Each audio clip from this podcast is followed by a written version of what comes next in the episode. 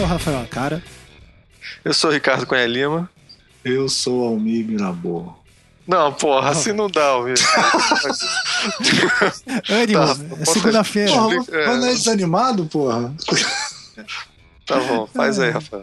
Bom, vocês já viram, esse daqui é mais um visualmente. E no programa de hoje, para aproveitar essa nossa vibe de férias aqui, a gente essa vai discutir super sobre. Animação, é, gente... super animação. A gente super... vai. A gente não, eu tirei umas férias do visualmente, como vocês perceberam. Por motivos de 60 horas de carga horária de diversas profissões. É, hoje eles vão discutir sobre o, se o Tarantino é isso tudo mesmo ou ele só dá uma maquiada. E quem que participou aqui com a gente, Almir? Ah, hoje a gente teve o Silvio né, e o Leonardo Cunha Lima. O Silvio é roteirista, né? Leonardo Cunha Lima é cineasta, né? Cineasta, pô. E nas horas Léo vagas é, nosso... é, é, irmão já é participante. Os dois são participantes constu, é, cúmplices, cúmplices contumazes já da. O Silvio participou do 007 também. Né? Participou do 007, é. E aí a gente falou, dessa vez, o, da outra vez o Silvio é super fã de 007, né? E dessa vez quem é mais. Quer dizer, o, o Tarantino é uma referência pro, pro, pro Léo, né? Não impediu ele de falar mal, mas você sente que tem um coração é uma pequena batendo dor. ali dentro, né? Tipo um. Deve ter um reloginho enfiado em algum lugar lá dele pra. Não, é, é, puta que pariu, né? Ainda bem que, que ele você... lembra do filme. É, assista de novo o Pulp Fiction para entender você o que, que o Almir tá falando. Ah, e muito importante falar, esse programa, a gente tá falando de Tarantino, Tarantino lançou um filme recentemente, tem spoiler pra caralho desse filme. É, é, Só que a gente guardou o spoiler pro final do programa. Exato. É absurdo de portfólio nojento mesmo. E aí sempre lembrando, não coloquem os, os, os spoilers nos, nos comentários, que isso aí é terrível, cara. O pessoal tem mania de colocar spoiler Eu, no comentário. E se você quiser ir direto para ouvir o, a nossa crítica dos Oito Odiados, é, pula uma hora e 45 minutos mais ou menos, e aí você vai, você vai ouvir o que a gente tem para falar. Isso aí. Então, é, antes de começar o programa, os recados de sempre, ou recado de sempre, que é o que banca essa coisa toda aqui, que é o Patreon do Anticast. Se você gosta dos programas é, que não só o Anticast faz, é, o Anticast enquanto podcast, mas o Anticast enquanto entidade, que é o Projeto Humanos, o Não Obstante e o Visualmente, você pode colaborar lá a partir de um dólar no Patreon barra Anticast Design. E isso ajuda a gente a pagar editor, é, pagar hospedagem e todas essas coisas que precisa de um podcast. É, tem que trocar de carro também, né? Exato, pô, eu preciso de um apartamento novo. Não aguento mais. Pô, meu carro, cara, meu carro tá com seis meses. Isso. Ipanema não dá mais. Pô, não dá mais, não dá mais. Que bate esse, esse é, vento, essa coisa rola. Não tô aguentando terrível. mais, cara. Tô precisando mudar algumas coisas, vocês ajudem, por favor. Exato, então se você quiser. Eu quero ter um apartamento em Curitiba também pra poder é, gravar junto com as pessoas. Sim, pra gente. A passagem de avião, primeira classe, vocês já viram o horror que tá isso? Então, por favor, é colaborar aí. Gasolina de avião. A gente tá querendo aproveitar que o dólar tá alto e o petróleo tá baixo, entendeu? Então vê se vocês dão uma caprichada no Patreon. Bom, então, é, depois dessa colaboração é, com a nossa riqueza aqui, ouçam, fiquem aí com o programa.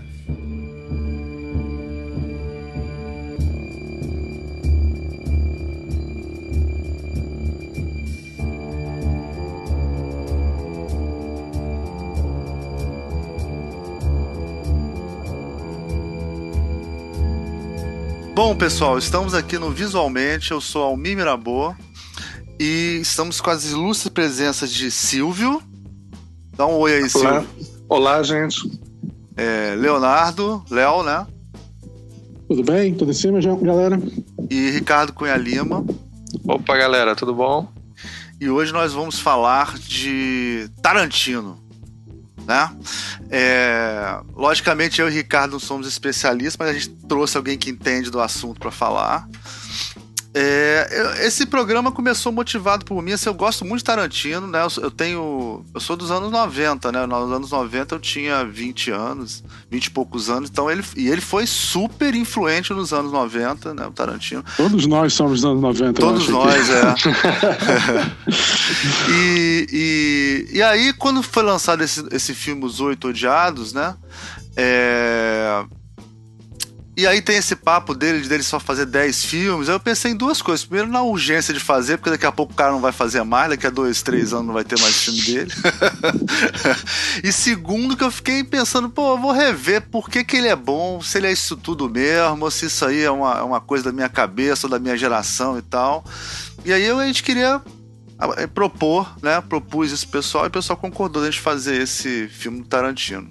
Esse podcast sobre Tarantino. Essa discussão. É, essa discussão, né? É, e aí eu queria que a gente começasse falando sobre o início da carreira dele, né? Como é que, da onde que veio esse Tarantino aí, da onde que ele apareceu. E depois a gente continua o papo. Quem, quem, quem que se habilita aí a começar a falar do Tarantino?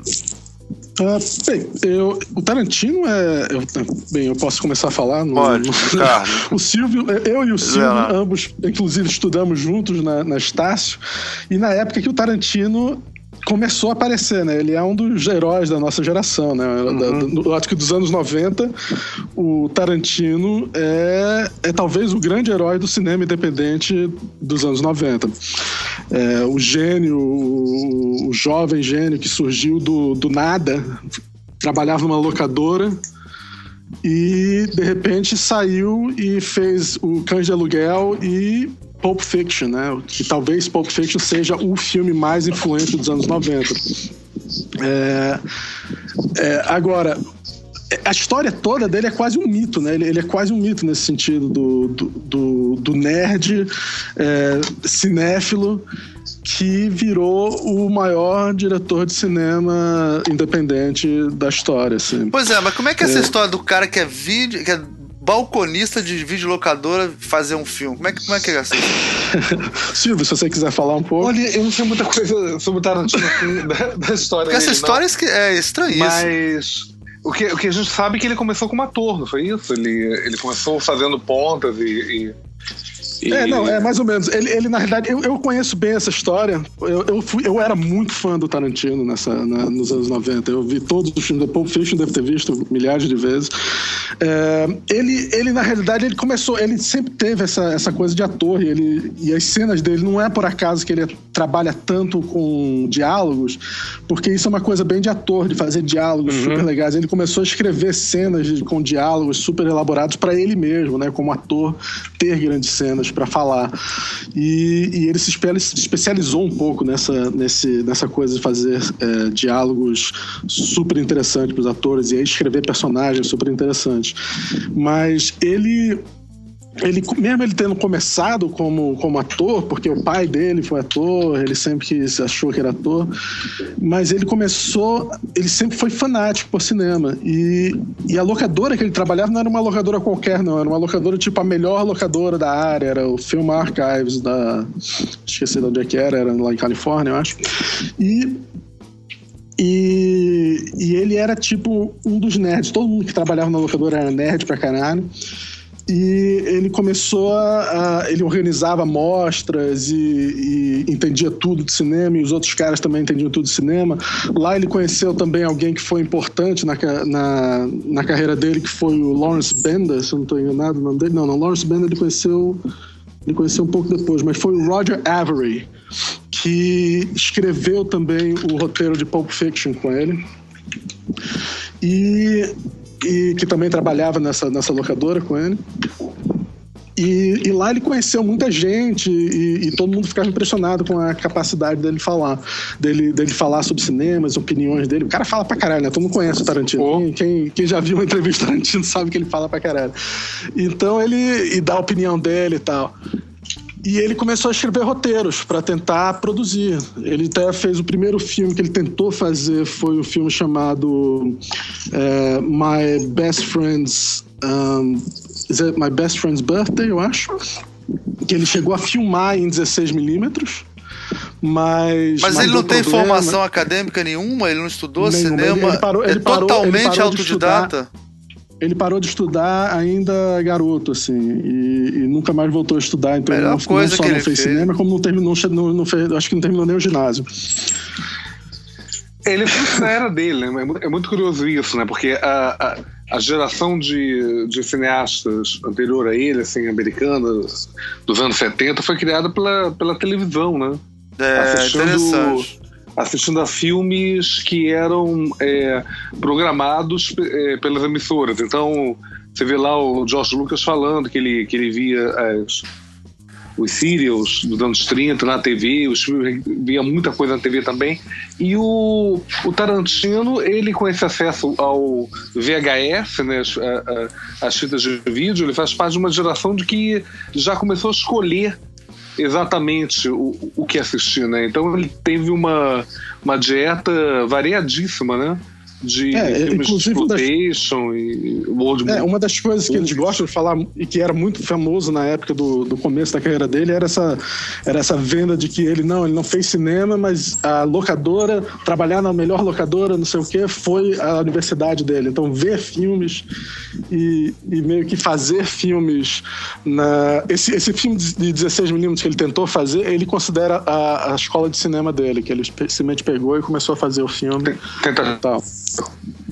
Ele tá fazendo. Ele não terminou o filme, mas ele fez. Ele, ele, ele fez o filme. Ele, ele, ele aprendeu muito fazendo o filme. Ele diz que ele começou a fazer o filme e o começo era muito ruim, mas que pra parte final, quando eles terminaram de fazer o filme, ele deu uma olhada e disse, pô, tá bastante bom. Mas depois, muito do que ele escreveu para esse filme, o, o My, Birth- My, My Best Friend's Birthday, é, acabou saindo, aparentemente, virando parte do True Romance, né? Que é o Amor a Queima-Roupa, né? Esse é o nome em português? isso. Isso. E foi o primeiro O roteiro Tony dele. Scott, né? Tony Scott acabou dirigindo esse filme, usando o roteiro dele. Inclusive, o, o Tarantino, para minha geração, ele não era um grande diretor, ele era um, o maior escritor de roteiro e um diretor muito interessante, mas não, não era visto como um grande diretor, não. Ele era um, um grande roteirista. Você concorda comigo, então, Silvio, que, o, que ele é muito mais. Ele era, pela nossa geração, ele era muito mais um grande roteirista do que um grande diretor? É, eu acho que sim. Eu, eu acho que ele apareceu pri- principalmente como, como, como roteirista, porque ele tem assim, uma marca é, muito pessoal nos roteiros dele. Né? Ele, é, ele tem assim, características, tipo assim, os solilóquios dele, né? as coisas de você botar uns diálogos em que os personagens é, falam ininterruptamente, contam histórias enquanto falam. É, o, o tipo dos diálogos que estão sempre é, fugindo do assunto, né? Criando assim, é, é, fazendo arcos muito longos, né? Da voltas, né? É, Não, e, e de- falar de coisas mundanas que não tem nada a ver com, com assunto específico, tipo o hambúrguer no- na França, enquanto eles estão indo matar Não, um cara. A letra da sobre- Madonna, né? Esse é, o- esse é um A letra momento. da Madonna. A letra da Madonna é uma das coisas mais incríveis, né? Mas curiosamente. Foi impactante é, na época isso, né? Foi Cara, é revolucionário. É Revolucionário. né? é. Mas curiosamente, ah, até o final do filme você sempre consegue entender por que teve aquele, aquele diálogo, né, aquele colóquio. Porque É, acaba Vale a gente, funcionando poxa, bem relembrar, dentro da- né? Talvez valha a pena a gente relembrar pra quem não conhece, que é uma cena do Cães de Aluguel, onde estão todos os personagens principais é, conversando e. É a cena do começo do filme. É começo do filme. E aí eles ficam discutindo sobre o significado é, da. Como é que é o nome da, da Like música? a Virgin. Like a Like a Virgin. Aliás, é uma- o próprio Tarantino que fala sobre É, isso. Que eles Isso. é. E que parece uma teoria, vai ser tipicamente uma teoria que o Tarantino tem na cabeça dele há muitos anos e fica discutindo com os amigos, ele só reproduziu ali. Né? E a teoria é que Diálogo Like a. Virgin é sobre. E a teoria é que Like a Virgin é sobre uma mulher que, que é sobre pau grande, né? Essa que é a É. teoria. É uma mulher que dá pra todo mundo, e aí um dia encontra um cara com um pau tão grande que ela se sente como um Ela se virgem de sente novo. uma virgem de novo. é. Não, mas é interessante que esse, esse, esse diálogo apresenta o filme muito bem. É a introdução do filme maravilhosa e apresenta os personagens, né, de uma maneira muito. É muito interessante, assim. Quer, fala aí um pouquinho, Silvio, sobre isso, sobre essa. Não, é, é, é essa coisa dos, dos solilóquios, né? os É. personagens começam a, a falar e, e a contar, e a contar casos. E o legal é que, como você, como você disse, é, a gente acaba encontrando é, tema, né? É, o- o- sempre acaba dentro, depois você descobre que está sempre dentro do tema do filme. Ou então serve para aprofundar os personagens, fazer com que a gente conheça um pouquinho aqueles personagens. né? Do que eu lembro assim, filmes Tarantino, ele sempre apresenta muito bem os personagens, é, mas ele guarda segredos de cada personagem que ele vai revelando aos poucos. E, e quando começa os conflitos entre os personagens, você descobre que você se importa com todo mundo, né? Isso tem desde o, o Cães de Aluguel. Não são a- a- apenas é, gangsters se matando, né? São personagens muito interessantes em conflito, né? O, o Pulp Fiction. Você eh, passa a gostar dos personagens quando, quando eles começam a, a matar um ao outro, né? Todo filme dele vai ter aquela célebre cena do impasse mexicano, que todo mundo tá apontando uma arma para o outro.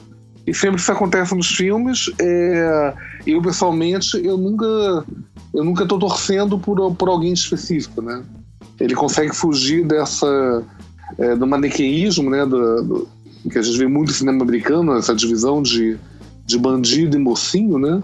Em que você sempre tem um vilão para torcer, ele, ele, ele consegue fugir disso. E a gente fica torcendo por todos, né? E eu acho que essa coisa dos diálogos que tornam os personagens é, muito humanos é, colabora muito para isso, para empatia do espectador. E também tem a coisa de conseguir trabalhar com a coletividade, né? Você chega lá e tem um monte de personagens, né? E, e ele, tudo bem, deve, tem alguns mais principais que outros, mas ele, ele consegue incluir muita gente ao mesmo tempo, né? Você não acha não? Sim, Que é dif- Sim, deve são- ser difícil, né? Você conseguir ter todos tanta os filmes gente. são de Assemble, né? Ah. é- é- é- é- me corrija aí, Léo, mas, mas acho que tirando o Jack Brown e o, e o Kill Bill, a grande maioria dos filmes são, são filmes de grupos, não é isso? Bem, é, Até eu- o eu- Django. É. Não, ele, ele, ele é um conhecido como diretor de ensemble cast, né? De ter, de ter vários, vários atores no negócio. A, a outra coisa que eu acho que é importante lembrar do roteiro do Tarantino e por que que ele, especialmente em Pulp Fiction, isso ficou uma coisa revolucionária, é que ele não é só famoso pelos diálogos, mas pela estrutura é, não linear, né? A cronológica, é. É. No, já no primeiro filme dele, isso era, uma- isso era mostrado de uma forma muito legal, que era no, no Cães de Aluguel, onde tem flashbacks e o tempo todo, né? Aliás, a, a grande a história toda é em volta de um roubo de uma joalheria que não é mostrada. O filme já começa É, depois é, do roubo é. da joalheria. Você não vê o roubo da joalheria e todo mundo tá falando daquele roubo que você não vê.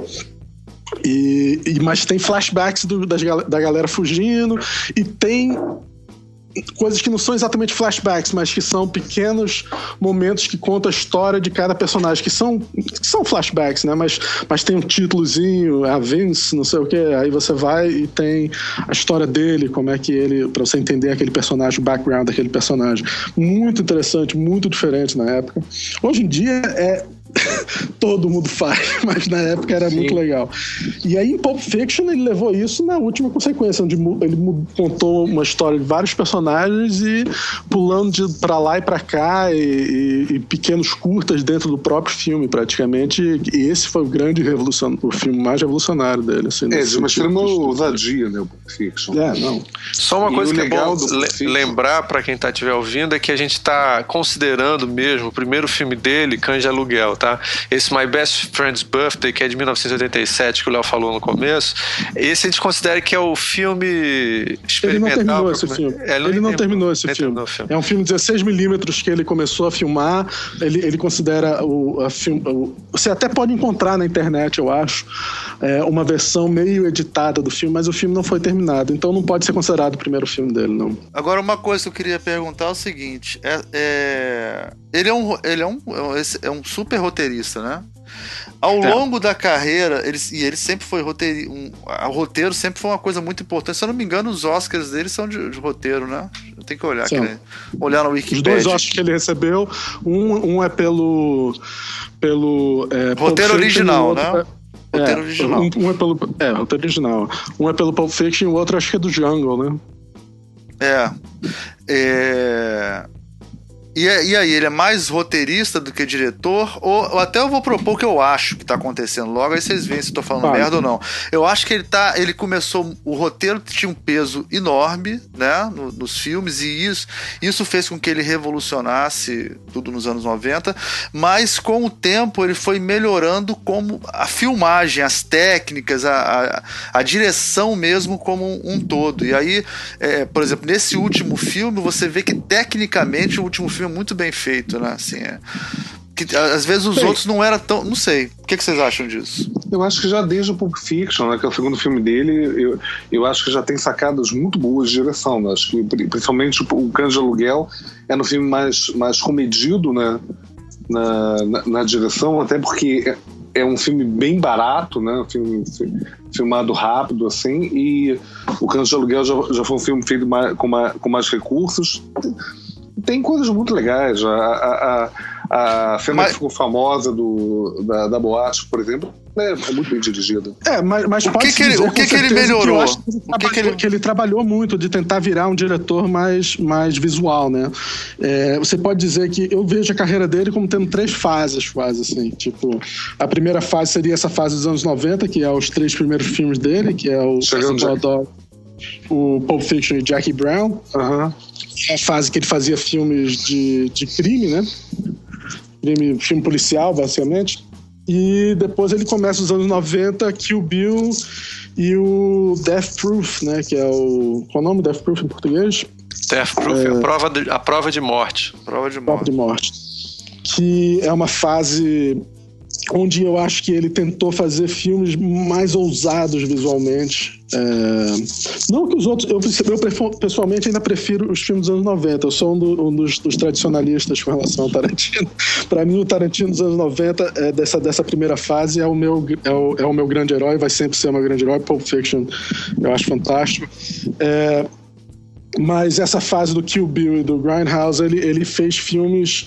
É, e eu diria até que a fase atual, que é do Glorious Bastards, é, Django e, e os Oito Odiados. É os Oito Odiados, não? Oito odiados. Os oito odiados. É, No Brasil, os oito odiados. É, é um, nem tanto, né? Porque eu acho que Oito Odiados a gente vai falar um pouco mais depois, mas eu acho que ele tá voltando um pouco pra, pra simplicidade do- dos filmes que ele fez nos anos 90. Mas, mas os filmes do, que ele fez dessa fase, tipo Kill Bill, é, Death Proof, os Bastardos Ingloriosos Django, ele tá, ten- ele tá brincando muito mais com a forma e o roteiro não é tão importante no sentido de é, da, da formalidade dele, ele tá muito mais interessado em, em brincar com a forma do- na direção do que, do que ele tinha no- nos primeiros filmes, eu acho, muito sentido. Tem uma impressão que eu tive, Léo, assim, é, que a gente discutia muito isso nos anos 90. é, uma das coisas que era a possível influência dele da novela Vague no começo da carreira dele. E dos diálogos. Então, assim, sei lá, você poderia dizer que ele tinha influência do Godard, daquele filme. É, aquele filme policial dele com Acossado. acossado, tinha um gosto assim de uma certa comédia e tal, e lembrava muito também literatura, né? Parecia que você estava lendo um, o, era tão voltado para o diálogo. É, É, aí a gente pode falar um pouco sobre a questão das influências do Tarantino, né? Cada fase dele tem influências diferentes. Então, as, as influências da fase dos anos 90 é a influência, os filmes. é, ele tem muita influência do cinema francês, sim, do- dos policiais franceses. Tipo, os policiais franceses que faziam filmes de gangster e coisas assim, tipo os filmes do Melville, ou é, Conan Delon. Samurai. essas coisas. É, que, que são filmes fantásticos e, e com certeza influenciaram Pulp Fiction e, e Reservoir Dog, ou Cães de Aluguel e Jack Brown em muito sentido. E ele tem uma influência ele mesmo admite essas influências todas que eu tô falando aqui, essa, essa que eu tô falando Ele sobre tem até um certo a- prazer de falar É. sobre isso. Ah, ele, ele é um ele é cara um cinéfilo, ele é um cinéfilo de verdade, ele quer falar. É, sobre É, só que uma coisa que o Almir estava mencionando numa outra conversa que a gente teve, ele tem um pouco de ser quase que intencionalmente pós-moderno, né? Que uma das Ah, características pós-moderno. É, eu acho que ele É, é, pós-moderno, Eu acho que ele é hipermoderno. Ele é- já é aquela coisa mais ainda, entendeu? Do que Mas uma das pós-moderno. características Pós, do moderno. pós, pós. É, pós, pós, pós. Mas assim, uma coisa que, que ele tem é que ele é um cara. O pós-moderno tem essa característica de é, não ter vergonha de fazer referência ao passado, né? É. No terceiro filme dele, é o Jack Brown é o terceiro, né? Ele abre o filme com uma. é, refilmando a primeira cena de, é, de The Graduate, do, a primeira noite de um homem. Primeira noite de um homem. Né, que, da, dela, na, dela, dela Andando saindo numa do escada rolante, né? Isso, isso. Não, não, numa, num, escada tipo, rolante, numa- numa, numa numa esteira- esteira uma rolante. esteira rolante. Esteira rolante. Uma esteira rolante. Então, assim, é, ele tem ali. é, um- isso, isso é, uma, é uma coragem, né? É um.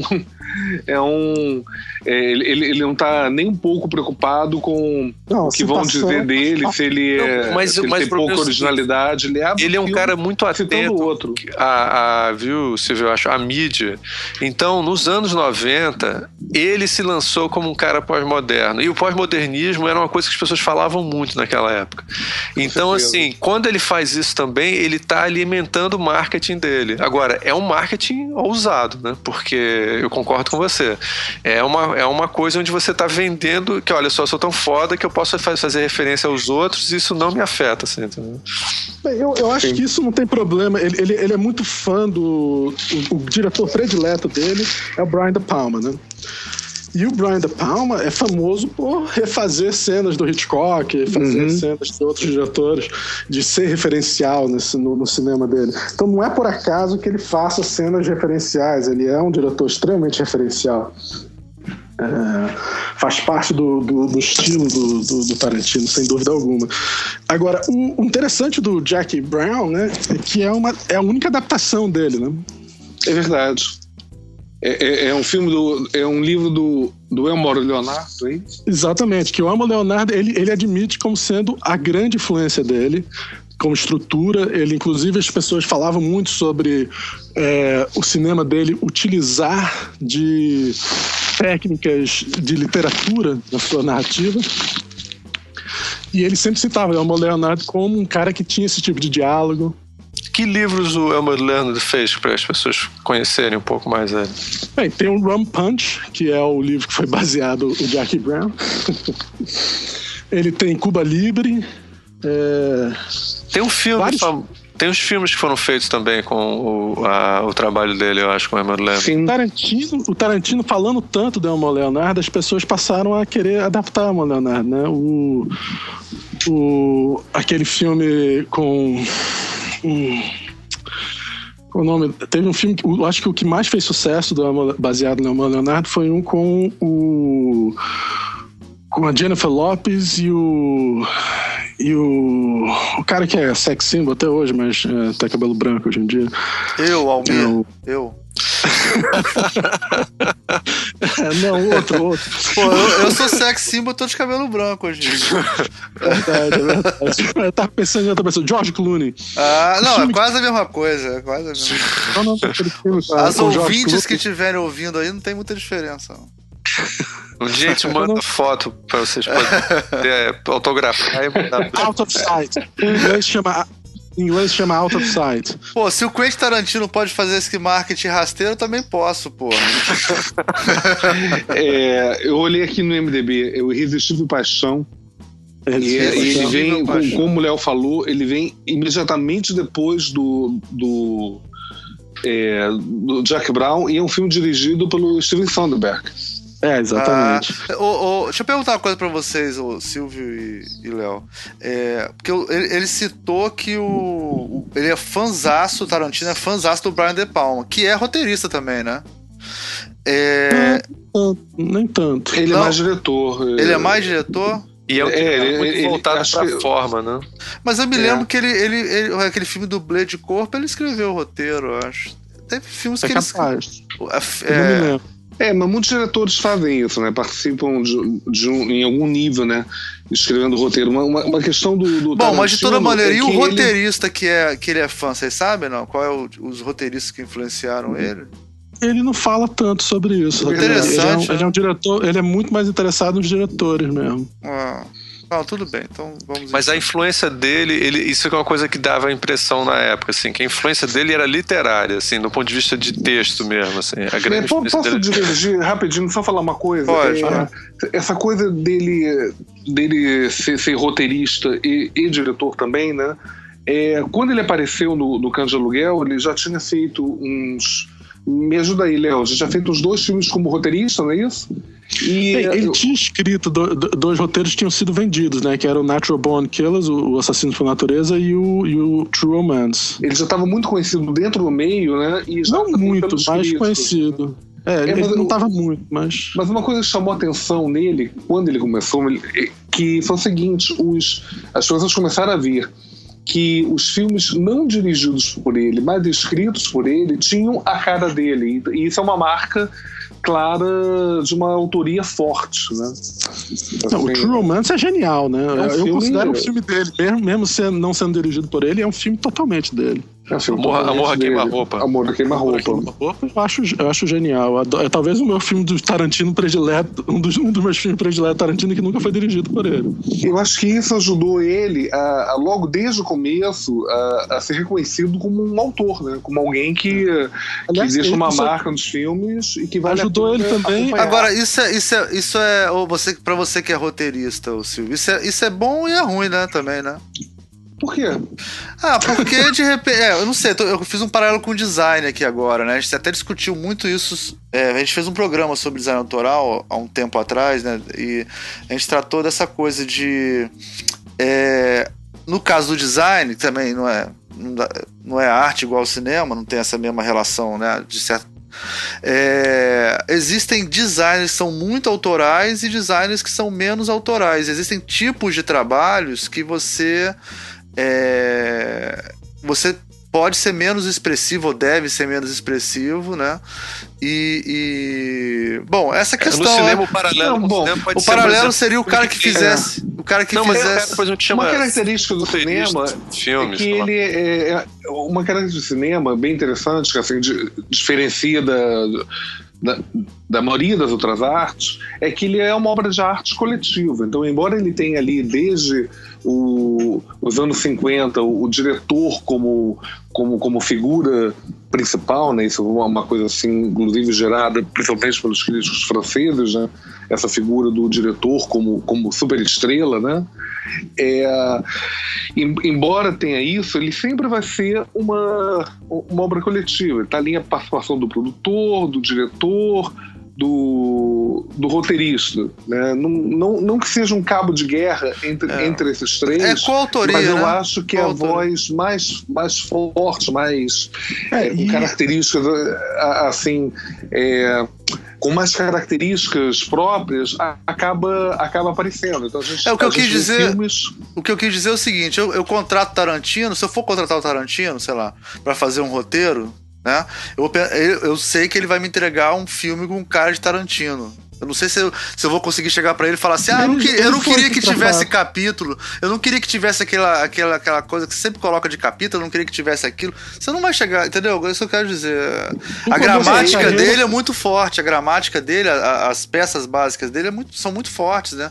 No Sempre co- se no repete. começo da sim, aí ele carreira- parecia. É que no começo da carreira dele, ele foi até contratado. é, o, o filme de vampiro que ele fez, que ele escreveu, foi dirigido pelo Robert Rodrigues, mas ele escreveu, que é O Drink no Inferno. Ele foi contratado por uma empresa de efeito especial para escrever um filme de roteiro, um filme de vampiro, pra, com bastante efeito especial para os caras dirigirem. Mas, mas se você for Porra. ver o filme. A parte de efeito especial é uma bosta desse filme. Não, não, não. A questão não é essa. Eu acho até que tem bo- bons efeitos no filme. A questão não é essa. É que o, o filme é um filme do Tarantino. Assim, o- a estrutura é muito tarantinesca. Muito Tarantino. A mesma coisa, a- o uso da violência, aquela gramática dele, né? Aquela- É, é, tem uma coisa curiosa do filme Tarantino, da grande maioria que, que vai ter aí no, no- nos oito, e a gente vai falar dele depois, é essa coisa de, de abrir um espaço amplo e fechando cada vez mais. O Drink no Inferno é totalmente isso, né? Pô, Eles perfeito. ficam você falou. confinados ali, né? Isso, perfeito. E isso mostra que realmente, como o Léo falou, a, a- é, o Tarantino roteirista ele acaba aparecendo, ele acaba assim sendo mais é, mais evidente no, no filme do que o Robert Rodrigues, que é um diretor muito característico, né? E a gente está aqui falando e está lembrando mais do, do, do- do Tarantino do que o Rodrigues no filme do Rodrigues, que é um, que é um diretor bem característico. É, eu acho curioso que essa coisa dele aparecer, do, do- do roteiro aparecer acima do- dos diretores, eu acho que isso criou uma, uma expectativa muito grande entre, entre os críticos, né, entre todo mundo que estava acompanhando o, o, o Tarantino no- nos anos 90, né, de o que, que ele vai fazer em seguida. tal. Ele, ele virou um autor muito rápido. Né? Estava aqui olhando a filmografia dele, eu, eu não lembrava disso, mas ah, o, o, o primeiro filme dele é de 92, O Caso de Aluguel, o segundo Pulp Fiction, de 94. É, em, em 95, tanto o, o, o, fi- o filme o, fi- o filme grande o, quando entrou o filme Grande Hotel né que é um filme de, de, de episódios né a, o que chamava atenção para todo mundo é que tinha ali um episódio do Tarantino Do Tarantino. do Tarantino. Era, isso. Então ele, ele muito rapidamente ele se tornou aquele cara que era, era, era muito interessante de, de acompanhar, né? Não, inclusive, ele ganhou muito dinheiro sendo script doctor, né, dessa, durante essa época. Ele, ele participa de vários filmes onde ele não é acreditado, mas que, ele, mas que as pessoas davam roteiro pra ele, quer dizer, pagavam, obviamente, pra ele mexer no roteiro. Ah, mexe um pouco no diálogo aí, mexe um pouco na. E ele, Você ele ganhou uma grana boa. Sei, é, Grim, Crimson Tide com Denzel Washington, que é um Ah, espaço faz submarino. Tem, uma- tem uns diálogos sobre história em quadrinho no filme. Tem, o pessoal diz que isso é coisa do Tarantino no filme. tem, tem, eu, eu tava vendo na internet aí, tinha, tinha vários, vários créditos, mas esse era Aliás, mais, essa é mais- uma. É um não, Maré Vermelha tem tudo a ver. eu Não, É, eu não ma- sabia disso. Maré Vermelha, o diálogo que eles têm é discutindo se o Jack Kirby ou o Moebius são os melhores desenhistas pro Qual dos dois é o Prateado. melhor? Porque na É, época tinha Não acabado de consigo sair. imaginar Não, mas- o, que o Tarantino tá assim olhando pra tela branca e fala: Cara, eu tenho que encher umas duas páginas aqui. O que, que eu vou falar? Vou falar sobre Jack Kirby. Não, mas na época, mas cara, na época, é, o Moebius, que é um grande desenhista de quadrinhos francês, tinha feito o Surfista Prateado, que é, inclusive no cinema, gosta muito de ter referência é, ao Surfista Prateado. Tem um filme, inclusive, você falou do aquele. Como é que é o nome daquele ator que fez o Gigolô americano? É, o, O- não, inclusive, eu ia falar isso. O, é, o- fala sobre isso, não. o refil- a refilmagem do. Richard Gere. Richard É, Gere. o Richard Gere, o Richard Gere fez refi- refilmagem do filme do, do Godard, né? Do, Que é ótimo, eu gosto. Cara, que aparece o, o sofista. Que é fome, qual o nome do filme? É Fome de Amor, alguma coisa assim, não me lembro o nome em português. Também não lembro. É, é, mas é o refilmagem do Acossado, que é muito boa. E que o, o, o Tarantino é especialmente fã dessa refilmagem. E na refilm, no, no filme original do, do, do filme original francês, o personagem do Jean-Paul Belmondo é fanático pelo pelo é, Humphrey Bogart, né? E aí, nessa refilmagem, não fazia sentido o personagem do Richard Gere ser fan- fanático pelo Bogart. Aí bota ele é fanático pelo surfista prateado. Eu acho que esse é o motivo pelo qual ele bota o surfista prateado nesse filme, o pessoal discutindo por ele ser fã do, do- É. da citação ao E na época, Aqui, a- a- o IMDb, lançamento foi é muito A Força importante. de um Amor. É A Força de Amor. O título original é força do- Breathless, Ah, é. que é o, o título do acossado em inglês. Né? Ah, mas só para mencionar, na, né? é, na época, essa história em quadrinho do, Moe, do Moebius era melhor do que tudo que já tinha sido feito antes sobre história em quadrinho, sobre o surfista prateado. Então, teve Não uma, não. realmente, no mundo nerd, assim, teve uma, uma coisa, pô, será que o Jack Kirby é mais importante? Cadê a importância? Jack Kirby é considerado o Michelangelo da história em quadrinho super-herói. Então, foi um negócio assim. Então, é. uma coisa que motivava a galera na época e também ele podia fazer as referências cinema dele. É a citação perfeita, né? É, não, exatamente. Não, e, é bem, e era bem estranho, né? Um filme sobre submarino, né? Aí daqui a pouco tem o pessoal discutindo Jack Kirby, Moebius, era, era bem legal.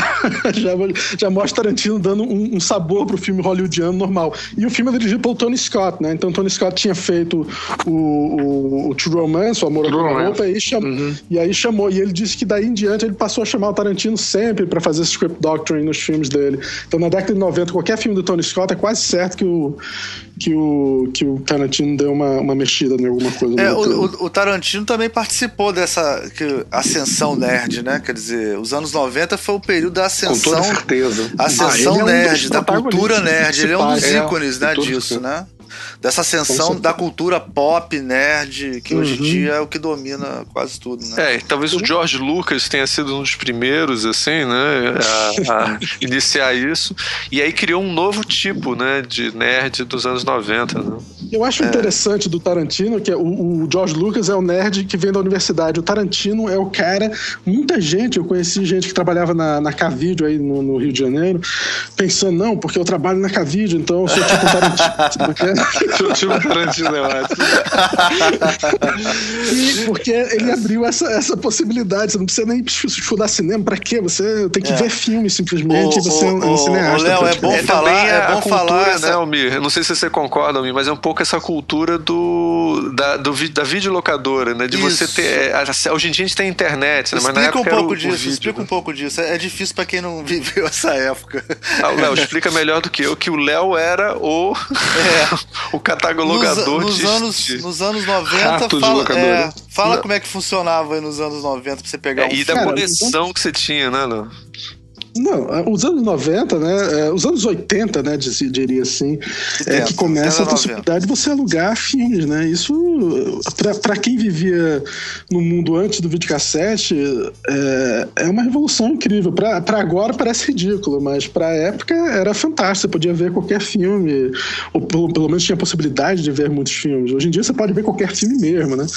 E não, conta, conta como é que funciona, que se não contar como é que funciona, o nego nem entende. Você alugava o filme Como por assim? um dia. Você alugava um filme. Assim. Não, geralmente, assim. geralmente você alugava vários filmes por uma semana, né? Isso. Não, isso é totalmente. Pô, pergunta pro meu filho o que, que ele acha disso. Ele vai achar a coisa mais bizarra do universo, cara.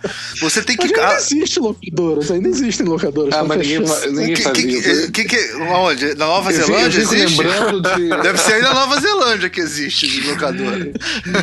Aqui eu morava no, no México, lembrando sair do México até Copacabana pra ir lá na Polichama pra pegar aqueles filmes clássicos mudos dele, voltar, voltar com uma bolsa cheia de, de VHS, morrendo de medo que roubassem alguma coisa assim, para ver durante uma semana 10 filmes.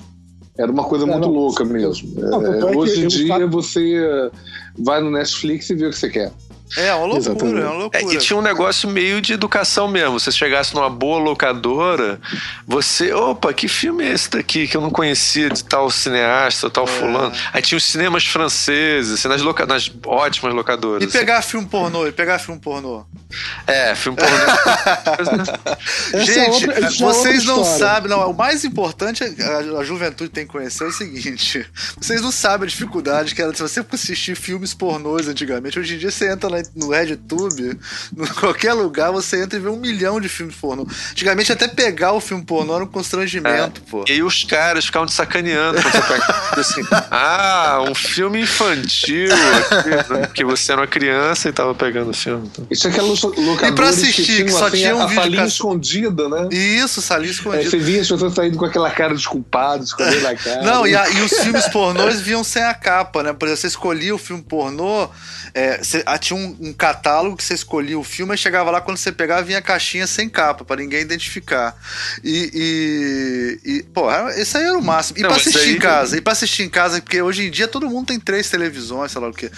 Antigamente você tinha um videocassete em casa, sei lá, às vezes dois, né? Você Era sabia muito... que o Tarantino trabalhou num cinema de pornô, um dos primeiros, o primeiro trabalho dele na vida, quando ele, quando ele deixou a escola a mãe dele você tem que trabalhar. Ele foi trabalhar num cinema pornô, como ajudando o producionista, o assistente producionista. É, tá vendo? Explica muita coisa. Tá vendo? Isso explica muita coisa da nossa geração, a nossa relação com o pornô. Pô. É, eu acho que é uma época que as pessoas tinham acesso, assim, foram os anos 80, foram, você ter acesso à informação. Começou nos anos 80. É, eu- assim, e o mais interessante diferente. é o seguinte, deixa eu contar a história toda pra vocês. Eu sou mais velho, né? Eu tenho 45. É, antes, pra você Eu ver um filme velho, pornô, você ainda vai. É, mas assim, nossa geração, né? A gente pra ver um filme pornô, a gente tinha que ir no cinema ver um filme pornô. Então só de ter um filme pornô Com toda podendo ver, em, certeza. Podendo ver em casa já foi uma evolução, né? Porque senão a gente tinha que usar muita Nunca- memória.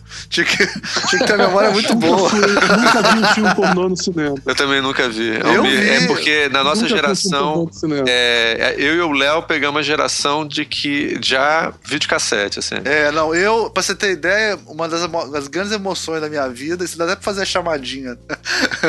não é tão grande quanto Star Wars, mas foi uma grande emoção quando um primo meu me levou lá em Montes Claros pra assistir. Não é filme pornô, né? Mas tem sexo explícito, que é o Calígula. Meu, meu, meu primo me levou pra assistir Calígula lá em Montes Claros. É isso, vi cinema. É, aí- você viu no cinema, Calígula. Foi incrível. Foi incrível. Filme foi incrível. sobre, sobre ma- masoquismo e, e gente sendo assassinada e morta. Maravilhoso. É, mas tem cena de mulher pelada. Não, acho que é sexo explícito o Calígula, não é? Tem sexo explícito. Não, tem- mas tem é. também gente sendo decepada também. Não, tem, pô, imagina, você com. Quanto, que, quando que foi lançado É, esse o, filme? o Calígula era pra ter sido um, um filme mainstream, mas o, o, o produtor espertamente colocou cenas é, eróticas sem a revelia dos atores, colocou cenas pornográficas e distribuiu como, como, como um filme hipererótico, né? E aí virou um grande sucesso. Deu um grande sucesso. Não, o Mas- filme é bacana, tem música do Tarantino. Morricone, é baseado em, em livro do Gore, eh, do Gore Vidal, Não, mas é. tem pornografia explícita. É. Ah, agora, voltando ao Tarantino, Voltando ao desculpe. Eu sei que você está no momento de lembrar sua, sua, sua É. jovem, jovem, época jovem e tudo mais. Eu- Mas eu que- eu que- eu acho que- que ah, fala, essa, fala. essa questão, fechar a questão do Tarantino nos roteiros, eu acho que a gente tem que falar do Assassinos por Natureza, né? Sim.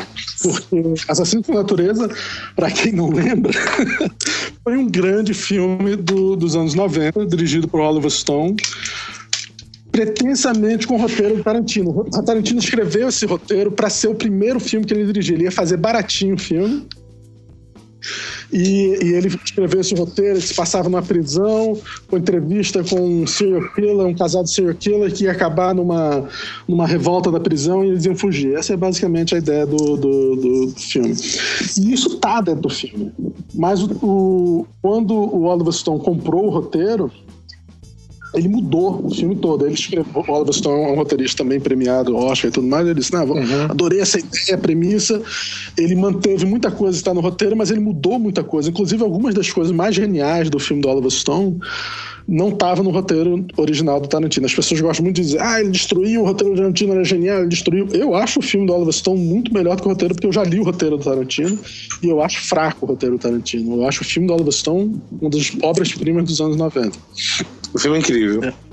Filme é incrível. É, inclusive um desses filmes que incorpora desenho animado e tem um- uma, uma edição que parece de videoclipe, alguns pedaços. Depois o Tarantino passou a fazer no Kill Bill. É quase como se o Tarantino tivesse copiado o Natural Born Killers, o- os Assassinos por Natureza, pra, pra, outra- pra carreira dele depois. Ele pegou o que o, o, o, a o cinema altamente visual referencial do Oliver Stone no Assassino por Natureza é o que ele passou a fazer depois no Kill Bill e outros filmes, que é misturar animação com, com, com referências e, e- e coisas extraordinárias, assim, que não, quase irreal, não fazer histórias naturais. O Kill Bill é, é muito Natural Born Killers, é muito. É, eu, uma coisa que eu, que eu, assim, a minha opinião sobre essa, essa trilogia dele e a época dos roteiros que ele fez, Mas qual trilogia? Qual trilogia você tá falando? a trilogia é o, é o é, Cães de Aluguel, Pulp Fiction Fiction. Ah, e, tá, tá, e Jackie Brown. É, e nessa época ele fez dois grandes roteiros, que é o Natural Born Killers e o, e o True Romance. É, é, primeiro ele marcou ele como esse cara do, do diálogo, né? Que vocês falaram muito bem, né? O mestre do diálogo e do roteiro e tal. E também um cara que estava tentando se superar é, artisticamente. Não sei como é que a gente coloca isso, assim. É quase como se ele tivesse. A gente ficava na expectativa que ele fosse fazer um filme cada vez mais complexo do que o outro. Então você tem o Pulp Fiction, é é um- ele faz essa coisa da história não é, não tem uma sequência, por exemplo, ele Pulp Fiction tem muito assim, é, Pulp Fiction, não, desculpe, Cães de Aluguel, eles estão num ambiente e nesse ambiente parece que você vai tendo flashbacks de outros momentos que vão explicando a história até você chegar na conclusão da história, assim.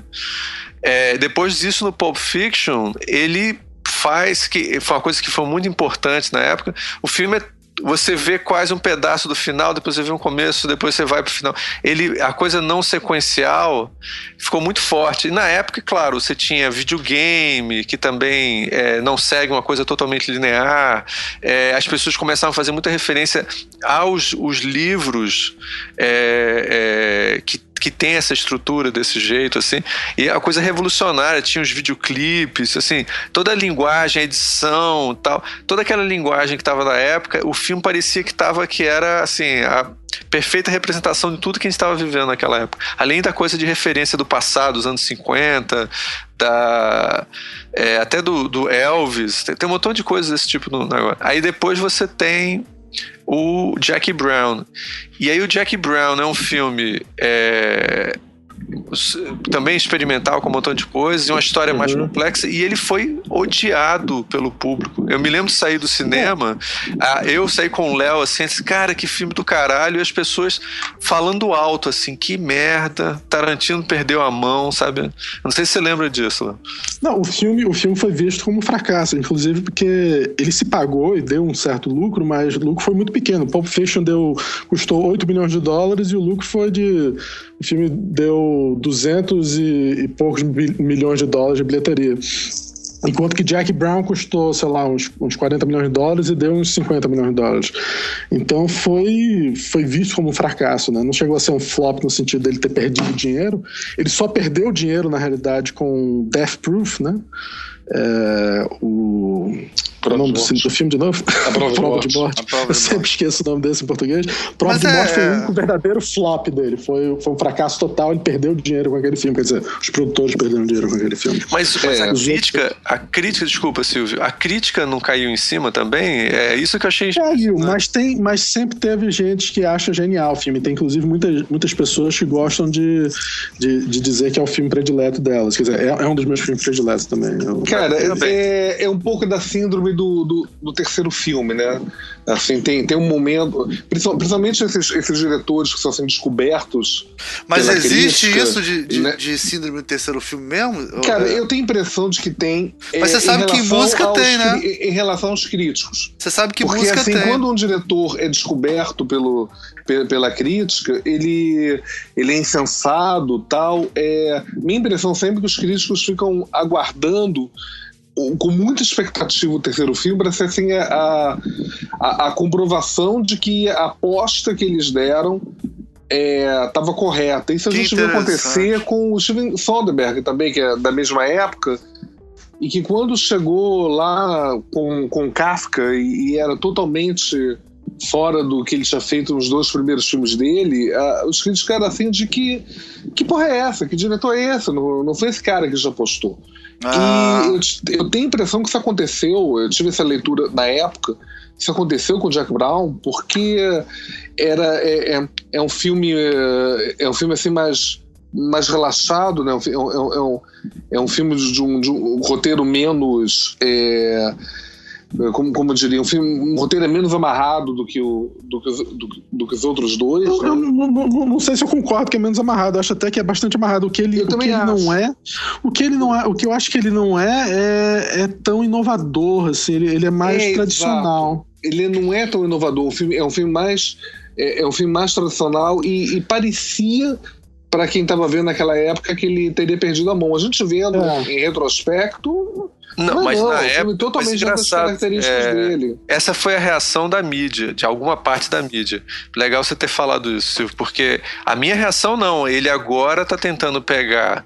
A, o, ele, porque é o seguinte, o que eu acho que o pessoal não gostou é porque o Pulp Fiction é super acelerado a história, né? É. Acontece uma coisa, acontece outra coisa, Eu acontece. acho que foi isso que eu quis dizer com amarrado, gente. Ah, entendi. É, é, é, o, o filme, o filme ele tem menos Mais lento, fôlego né? do, que os, do que os dois primeiros. Pulp Fiction é um filme uh, hipnótico. Né? Não, são O- várias histórias. Ele pula, ele pula de um personagem. ah, ah, Contei já o suficiente sobre, esse personagem. Agora vamos pra outro personagem. Aí você fica Isso. numa outra história. É. Enquanto que o Jack Brown, não, você segue a história toda, o Jack Brown seguindo aquela personagem principal, vai indo, os Isso. outros personagens. É, um e- E são personagens. E são sobre pessoas velhas, né? Porque a Jack Brown tem mais de, de 40 anos, o outro cara tem mais de 40 Todos os heróis do filme. O Robert De Niro é tão velho que nem levanta do sofá. Exatamente, É. todo mundo. É é um filme de pessoas velhas. É Inclusive, como o, o- o- esse último filme dele, né? O Hateful Eight, também é sobre gente com mais de, de 50 anos, todos os atores do filme. Menos a menina, né? Agora o. Ela é também. A menina tem, tem 46. Ele é coroa. Ah, é. Tem a coroa, tem razão. Não, aquela menina deve ter uns 50 anos já. Tem já 50, será? Eu acho. É, acho que tem. Ela, Cara, mas ó, isso, isso tem alguma coisa a ver com o contrato, essa coisa do terceiro filme, porque em, em música é interessante isso. É, você assinava contrato com a gravadora por três discos, por isso que o terceiro disco era tão importante das bandas. Então, tipo assim, o primeiro, sei lá, é, o investimento da, da, da, da, da gravadora no terceiro disco era muito. Se não desse retorno, você não, você não, você não renovava com a gravadora. Muitas vezes acontecia não é a mes- não é a mesma coisa. Não mas funciona assim. pode- Não, não funciona assim, graças a Deus. Mas, mas tem contratos que podem funcionar em coisas similares, né? dependendo do contrato que você tem. Dizer, uma pessoa como o Woody Allen, às vezes, faz um contrato de seis filmes ou três filmes para uma produtora. Cê- E aí. Aproveitando esse assunto, vamos falar um pouco do lance da Miramax, da, da época do- dos filmes mais é, indies, né, que, o, que ele trouxe também. Vocês querem falar um pouco disso, não? Porque isso tem uma questão de negócio nisso aí também, né? Filmes com baixo investimento, né? É, onde É, A você... Miramax ficou, virou a grande, a grande é, distribuidora de filmes independentes, né? E produtora também. E, ela- e foi o, o Harvey Weinstein e, e o irmão dele que descobriram o Tarantino e, e- e produziram todos os filmes. Até hoje eles produzem todos os filmes dele. É, virou quase uma parceria, né? E a Miramax... É interessante isso também. Tem uma coisa de é do- negócio. É do Império Disney, não é isso? Agora já é, né? Virou mainstream. Não, Mas na era. época não era, não. Eu acho que já era na época, era. mas não me, lembro- Já eu não me era. lembro direito como é que é esse esquema, não. Não, me lembro, eu me lembro dela ter sido vendida, cara. Vamos, Porque depois eu vou olhar essas- Wikipedia. essas empresas, todas essas produtoras independentes foram compradas pelas grandes produtoras hoje em dia. Então você não tem mais uma independente totalmente independente. São, são, são, são é, braços das, das grandes produtoras, né? Não existe uma independente totalmente independente. Eu não conheço nenhuma independente verdadeiramente independente. Agora, é uma coisa, eu não sei se vocês concordam, é, a a- essa coisa da Miramax de investir em cinema é, alternativo, o fato Tarantino dar dinheiro, né, o, o Pulp Fiction, Isso, não, vai- isso é criou uma, uma certa demanda por filmes independentes nessa época. Isso vocês concordam? Sim, É, eu acho que o, Tarantino, você pode ser visto o sucesso de Pulp Fiction e o sucesso do Tarantino como, na realidade, a morte dos indies, né? Uhum. Ao mesmo tempo que é o grande sucesso dos indies, é também a morte dos indies, porque aí passa-se a se exigir dos filmes independentes um sucesso daquele. É Sim, interessante, interessante. É, um, um- um colega do Tarantino, que é, o, que é o Rodrigues, passou pela mesma situação, né? É um, é um diretor que fez um filme eh, hiper eh, barato, né? O, o- o primeiro é o Mariachi. E Hollywood foi toda de olho em cima. Como esse cara consegue multiplicar por, por 10, por 15 o orçamento do filme em, em termos de bilheteria, né? Então acho que foi eh, esse o olho de Hollywood em cima, em cima do Tarantino. Poxa, ele faz filmes é, com poucos atores, com, com pouco recurso, não tem uma perseguição de carro, é tudo dentro de, de, de um ambiente e todo mundo está vendo esses filmes como vendo como filmes de ação. Então, É. qual é a magia dele, né? O que é que, o que, é que a gente pode fazer para Ah, e vamos investir nele. Pra quem, investir pra quem investir num outro cara que faz um filme que ninguém quer ver, quando você pode investir num, num Tarantino que faz filme que todo mundo quer ver. Aí começaram a procurar outros Tarantino. Exatamente, são baratos, porque são filmes baratíssimos comparado com os grandes filmes. Então passou-se a, a se. Inclusive a Miramax saiu procurando outros diretores tipo Tarantino. Tem, tem vários casos de diretores que eles tentaram encontrar. Mas. É, Nunca não existe- acharam. Que não foram, não foram adiante. não, não, tem até uma história famosa, até fizeram um, um documentário sobre esse cara, que é o cara que fez. é, qual é o nome do filme? Sobre dois irmãos irlandeses que, que saem por aí matando as pessoas. Ah, isso- ele mata uma máfia toda, esqueci o nome do filme agora. Quem é o ator do filme, você lembra? É, não, não são. O ator, um dos atores, um dos irmãos irlandeses, hoje em dia tá fazendo essa série de. Da, dos, do, dos mortos-vivos aí, qual é o nome? Walking Ele é o cara da moto. Ele é o cara da moto do Walking Putz, Dead. ah, eu não vou conseguir encontrar o nome desse Só que ele esse tá é bem filme- jovinho. Não, sei. Esse filme é muito obscuro também. Esse filme não, vai ser não, não super muito mega obscuro, obscuro. mas é, eles fizeram até parte 2, que é uma bosta, mas, mas esse diretor, ele escreveu esse cinema. Aí os caras pegaram, era um diretor que morava em Nova York e escrevia e trabalhava. E era um cara da rua, assim, então eles pegaram ele. Só que ele estragou toda a carreira dele. Ele conseguiu fazer o filme, mas depois só fez merda e tal. Então, tem várias histórias dessa, que é essa fase do Tarantino, que é encontrar gente como Tarantino. Mas, Mas também, Tarantino, cinema Léo, independente era, era um cinema de merda. tá- Quer dizer, de merda, eram, eram filmes fantásticos, é, mas não, não tinha uma expectativa de dar milhões de dólares um filme, de, de você ter um retorno incrível no filme, que nem. É, Pulp nem-. Hollywood não ia investir uma fortuna no, num Samuel Fuller, por exemplo. É, é que nem, é que nem Tubarão quando chegou e o pessoal descobriu que você podia ganhar uma grana com aquela com, com na década de 70, quando chegou Tubarão e viu que a garotada dava uma grana enorme, todo mundo passou, ah, não vamos mais fazer esses filmes para adulto não. Taxi Driver já era, agora a gente quer investir em Tubarão, em Guerra nas Estrelas. E isso o pessoal reclama muito de Tubarão e Guerra nas Estrelas, que foram revolucionários, mas que matou toda uma geração de filmes sérios que eram feitos naquela época. A mesma coisa se diz sobre o cinema independente. O Tarantino com o tipo de filme que ele faz, ele matou toda uma geração de possibilidades de investimento em filmes é, mais artísticos. E aí todo mundo queria fazer um filme independente de, de, de policial e tal, tipo Tar- Tarantino-like, né? Um tipo Tarantino. Mas uma coisa então, é. O Jack Brown foi um filme que não teve uma boa recepção em, em geral, assim, né? E, Não, e aí, o que aconteceu com o Tarantino? Ele ficou deprimido, ficou triste? O que é que houve? Passou seis anos sem fazer um filme, né? E aí, quando ele faz, ele faz o Kill Bill, não é isso? Exatamente. Ele, na realidade, dizem que ele, o, o plano dele era fazer o, o Bastardos Ingloriosos, era fazer um filme de guerra. É Bastardos Inglórios, em português. Claro, tá bom. Português do- e, e mas aí ele fez amizade com uma turma e aí os dois criaram esse personagem do Kill Bill. Na verdade é uma ideia da uma turma. Eu acho que ele tem essa fase meio estranha, tanto é que no- no- nos créditos do Kill Bill, se você for ver, tem um, um agradecimento especial para o Robert Rodrigues. Ele faz muita amizade com o Robert Rodrigues nessa época ajuda pra caramba. Os filmes do Robert Rodrigues ficam muito melhores, mas os filmes do Tarantino descem um pouco de qualidade. É. pois é, essas companhias dele. Ele, ele, fez, ele, ele fez amizade com uma turma e fez um filme inspirado num personagem que uma turma pensou e que os dois desenvolveram, que é o, o personagem da, da, da, Da noiva. né? Da, da noiva do, Da do Kill Bill noiva, é. e depois fez um filme com o o, o diretor lá, qual é o nome? O, que eu Robert comentei agora. Rodrigues. Robert Rodrigues, que virou o brother dele. Ele até bota My Brother, Robert Rodrigues, My Brother. No, no- nos créditos de Kill Bill tem assim, Robert Rodrigues, My Brother, assim, bem grande, assim. Então ele vira muito Ele, amigo do, ele do também Robert teve uma fase, né, de ter os brothers dele, tipo, o, o John Travolta, ele trouxe da, da. Desenterrou o John Travolta, né, no É, passado. não, não, ele tem toda essa história, não, não vou entrar nisso. Mas, mas aí ele, ele teve meio que uma parceria com esses caras. E ele fez filmes é, onde que é muito diferente da fase dele anterior, eu acho. Porque é, a fase anterior eram filmes de, de crime, mas eram filmes muito inspirados em filmes eh, cinéfilos, inspirados em filmes de, de, de crime americanos, no ar e, e filmes eh, europeus. Essa nova fase, ele faz filmes inspirados em, em, em tipos de cinema mais exploitation, que o pessoal chama, né? De, de, de, de cinema não de alto nível, né? Cinema B, de certa dizer- maneira, né? É, cinema B, de certa forma. Então ele faz um filme que é uma, uma, uma citação aos filmes de karatê, né?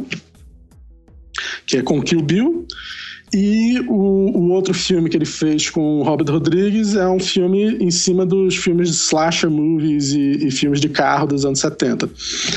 É, o Kill Bill fez um grande sucesso, tem, é uma história complicada, porque ele acabou tendo que transformar em dois filmes, porque o filme tinha quatro horas de duração, aí ele botou em dois filmes, mas algumas pessoas assistiram o filme como um filme só. Mas ele e- filmou, ele filmou tudo de uma vez? Ele filmou tudo uma vez. Ele filmou, editou tudo, mas lançou dois anos seguidos porque é, foi, foi necessário para ganhar dinheiro com o filme. A, a, produtora, a Mira Marx, disse que não tinha como ganhar dinheiro com um filme de quatro horas de tão grande. Então eles dividiram o filme em dois e, e hoje em dia é visto como dois filmes. Mas. E é, inclusive é interessante que se assistir o filme tem faz sentido ser duas partes elas são elas têm coisas diferentes em cada um é, e depois ele fez é, a experiência o, o clima dos dois filmes o ritmo dos dois filmes é bem diferente né eu acho que é, na né? época as pessoas se decepcionaram quando chegou o dois e era mais um filme do Tarantino é, com menos é, é, tinha, tinha menos pique né tinha tinha menos é. fôlego do que a primeira parte que é verdade a primeira parte é mais frenética muito mais é frenética. exageradíssima tal eu, eu sou, eu, eu, eu gosto, eu sou especialmente não fã do, do, do Kill Bill, pra ser honesto. Você gosta, né? Eu gosto, eu gosto. É... Eu acho legal, é, como você está falando, eu, eu aí, acho, marca sabe, muito é. uma outra fase dele, que assim é, um, é, uma, é uma fase mais fetichista, né? Isso, ele, exatamente. Que ele vai direto na, na, nas influências dele e um filme pode pode parar para ter um videoclipe e algumas é, referências é, visuais e, e, e, musicais mais inusitadas. Né? Lembro que estava no cinema e de repente, numa, numa cena de descida de um avião no aeroporto, se não me engano é isso, entra o tema do Besouro Verde. Então, da onde, como tem, tem essa sucessão, né? O não, mas eu acho que na época isso, isso, viu, Silvio? Eu não me surpreendeu isso não, porque na época todos os videoclipes, a cultura pop da época estava fazendo tudo, fazendo aquilo. É, não era. Não me surpreende. O Tarantino é famoso por, por trilhas inusitadas, né? Aliás, isso seria é. um tema em si, já seria as trilhas do Tarantino já seria um é, tema o, si, né? Picasso né? que dizia é. que pior do que imitar os outros é ficar copiando a si mesmo. De certa maneira, ele estava pegando tudo que ele fazia bem, e dando uma virada um pouco é, diferente, mas você não acha que ele estava de uma certa maneira trabalhando já com muito do que já, ele já era famoso. Por Cara, mas todo autor enfrenta isso. Você pegar o Hitchcock, o Fellini, o Buñuel, o Costurica, chega na, na, na metade da, da, da, obra, da, da, obra, da obra dele, as pessoas começam a reclamar muito que o cara tá, tá se repetindo. Entende? É, e, entendi, e, claro. eu acho que isso faz parte da, da autoria. E só citando um, um, um diretor que é que, a gente falou aqui porque ele está em ele tá em parceria com, com, com o Tarantino, que é o, que é o Tony Scott. Ninguém pode dizer que o Tony Scott começou a se repetir, porque ele é um, ele é um diretor assim. É, meio sem personalidade, né? Ele muda de acordo Cara, com o projeto. Mas o Tarantino fala... tem muita personalidade, então Cara, caso, naturalmente caso... ele vai se repetir. Desculpa, o caso do Tony Scott, ele é, os filmes dele eu acho muito. É, é, embora sejam bem diferentes, as histórias talvez, assim, mas eu sempre acho o estilo dele. De é, o visual, principalmente, mas não Você reconhece né? logo, assim, quase. Você reconhece na fotografia. É, eu não diria, mas, eu não diria que ele, ele é assim, reconhece sem, sem identidade. Né? É, mas ele tem. Ele, eu, a gente pode falar sobre. Eu, eu não diria que ele é sem identidade. Ele pode não ser uma identidade tão interessante, quanto, tão artística quanto o Tarantino, ou tão, ou tão interessante quanto o Tarantino, mas, mas eu não diria que ele é sem identidade. Eu acho não, que tudo bem, não é sem identidade. mas ele. Uh, é, é, a questão do Tarantino é que o Tarantino tem muita identidade. É, é, é. a identidade dele é, muito a forte. Até, a gente pode até falar um pouco sobre essa identidade. Né? Nos primeiros filmes da, da primeira fase, os três primeiros filmes dele, é, se você for estudar, ele usa muito grande angular né, para certas cenas, como ele, ele gosta de filmar o, a ação e os diálogos, às vezes, sem muitos cortes. É e usando muito profundidade de campo. Exatamente, sem, sem cortar muito. E às vezes ele corta com close-ups, bem close-ups, assim, onde ele, ele usa como, como, como uma forma de cortar a cena assim rápida. Uhum. Mas ele gosta de planos mais longos e tal. É, é, são é um estilo simples, eu acho, de direção, mas que geralmente muito bem, muito bem colocado, as câmeras e tal. É, é, travelings que não chamam muita atenção. É, mas quando ele vai pro Kill Bill, ele vira um diretor de piruetas, quase, né? Ele começa a fazer um filme com direção de arte muito mais é, é, chamativo, né? É, pelo menos é, as cores e as, e as, e as referências começam a ficar é, extremamente presentes e, e brincar com. É por isso que eu digo que lembra muito o filme do, do Oliver Stone, o Assassinos por Natureza. Ele uhum. quase que pegou todas as ideias que o Oliver Stone se inspirou com o roteiro do Tarantino e ele Primeiro ele reclamou, você sabe que ele pediu para tirar o nome dele de roteirista do filme do Oliver Stone, né? Ele, o Assassino por Natureza, ele, os filmes já tinham sido preparados, as cópias, quando ele viu as cópias, ele disse, não, eu quero que você tire meu nome de roteirista, eu quero que você bote só história por Tarantino. E ele teve, ele, ele ameaçou processar, eles tiveram que trazer as cópias de volta e mudar o, o, os créditos dele pra, como história por Tarantino, não roteiro de Tarantino.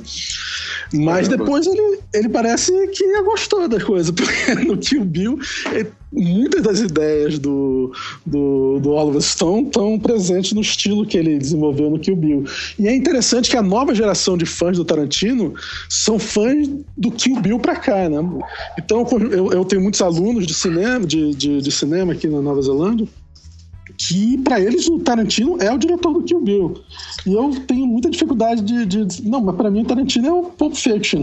É, a partir do Kill Bill passa a ter muita. A, a, violência passa a ser muito exagerada também, né? Eu acho é, que ele explicita tudo, né? Ele explicita até as referências de cinema mais claramente do que.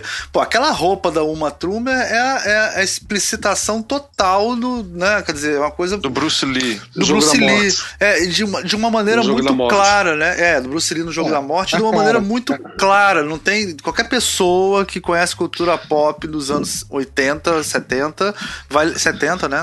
O Jogo da Morte é 70. É. é. ele vai automaticamente associar. Ele, ele começa a colocar as associações de cinema na cara de todo mundo, né? É, não é mais tão sutil. Não é mais tão Isso sutil. passa, inclusive, pela escolha dos atores, né? Que passa a ser atores mais mais consagrados, mas, mas todos assim, resgatados. Né? Isso, também essa coisa do é, resgate. Uma, uma, coisa só que eu queria dizer. Eu, posso falar uma coisa dessa coisa do resgate? Eu só uma coisa ah, fala, que eu tô, eu, tô, eu tô frustrado, preciso dizer ah. isso.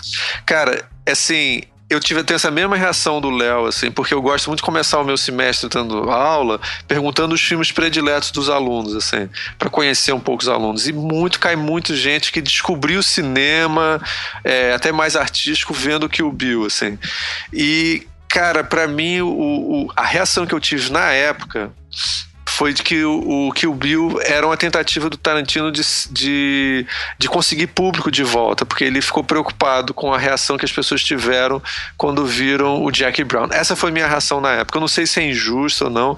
E eu vou dizer para você, eu, eu fiquei tão puto com isso quando vi, que eu não vi o Kill Bill 2 até hoje. Eu tentei Nossa. ver, chato, e parei de ver, assim. Porque eu só vi o Esse é radical. Não, mas aí realmente não é. é esse, é, esse eu me é- desinteressei, é... eu me desinteressei por eu, esse. Eu me lembro que eu gostei muito do filme. Eu gostei do que eu vi também. E identifiquei o, o, o, o Tarantino que, que eu venho acompanhando até ali. Achei mais exagerado. O, o que eu, eu achei, esperava do que eu vi é que realmente ele fosse tornar assim, o, o parâmetro dos filmes seguintes Tarantino. Achei que o que eu vi ia ser um filme de exceção. Né? E, mas não, virou mas não, mas não. A é, regra. A partir de agora, os filmes Tarantino, eles, inclusive, eles, é, o, o, até o que vi, o cinema Tarantino era um cinema policial, né? E a partir de agora, ele é, ele é um cinema que ele sempre busca um.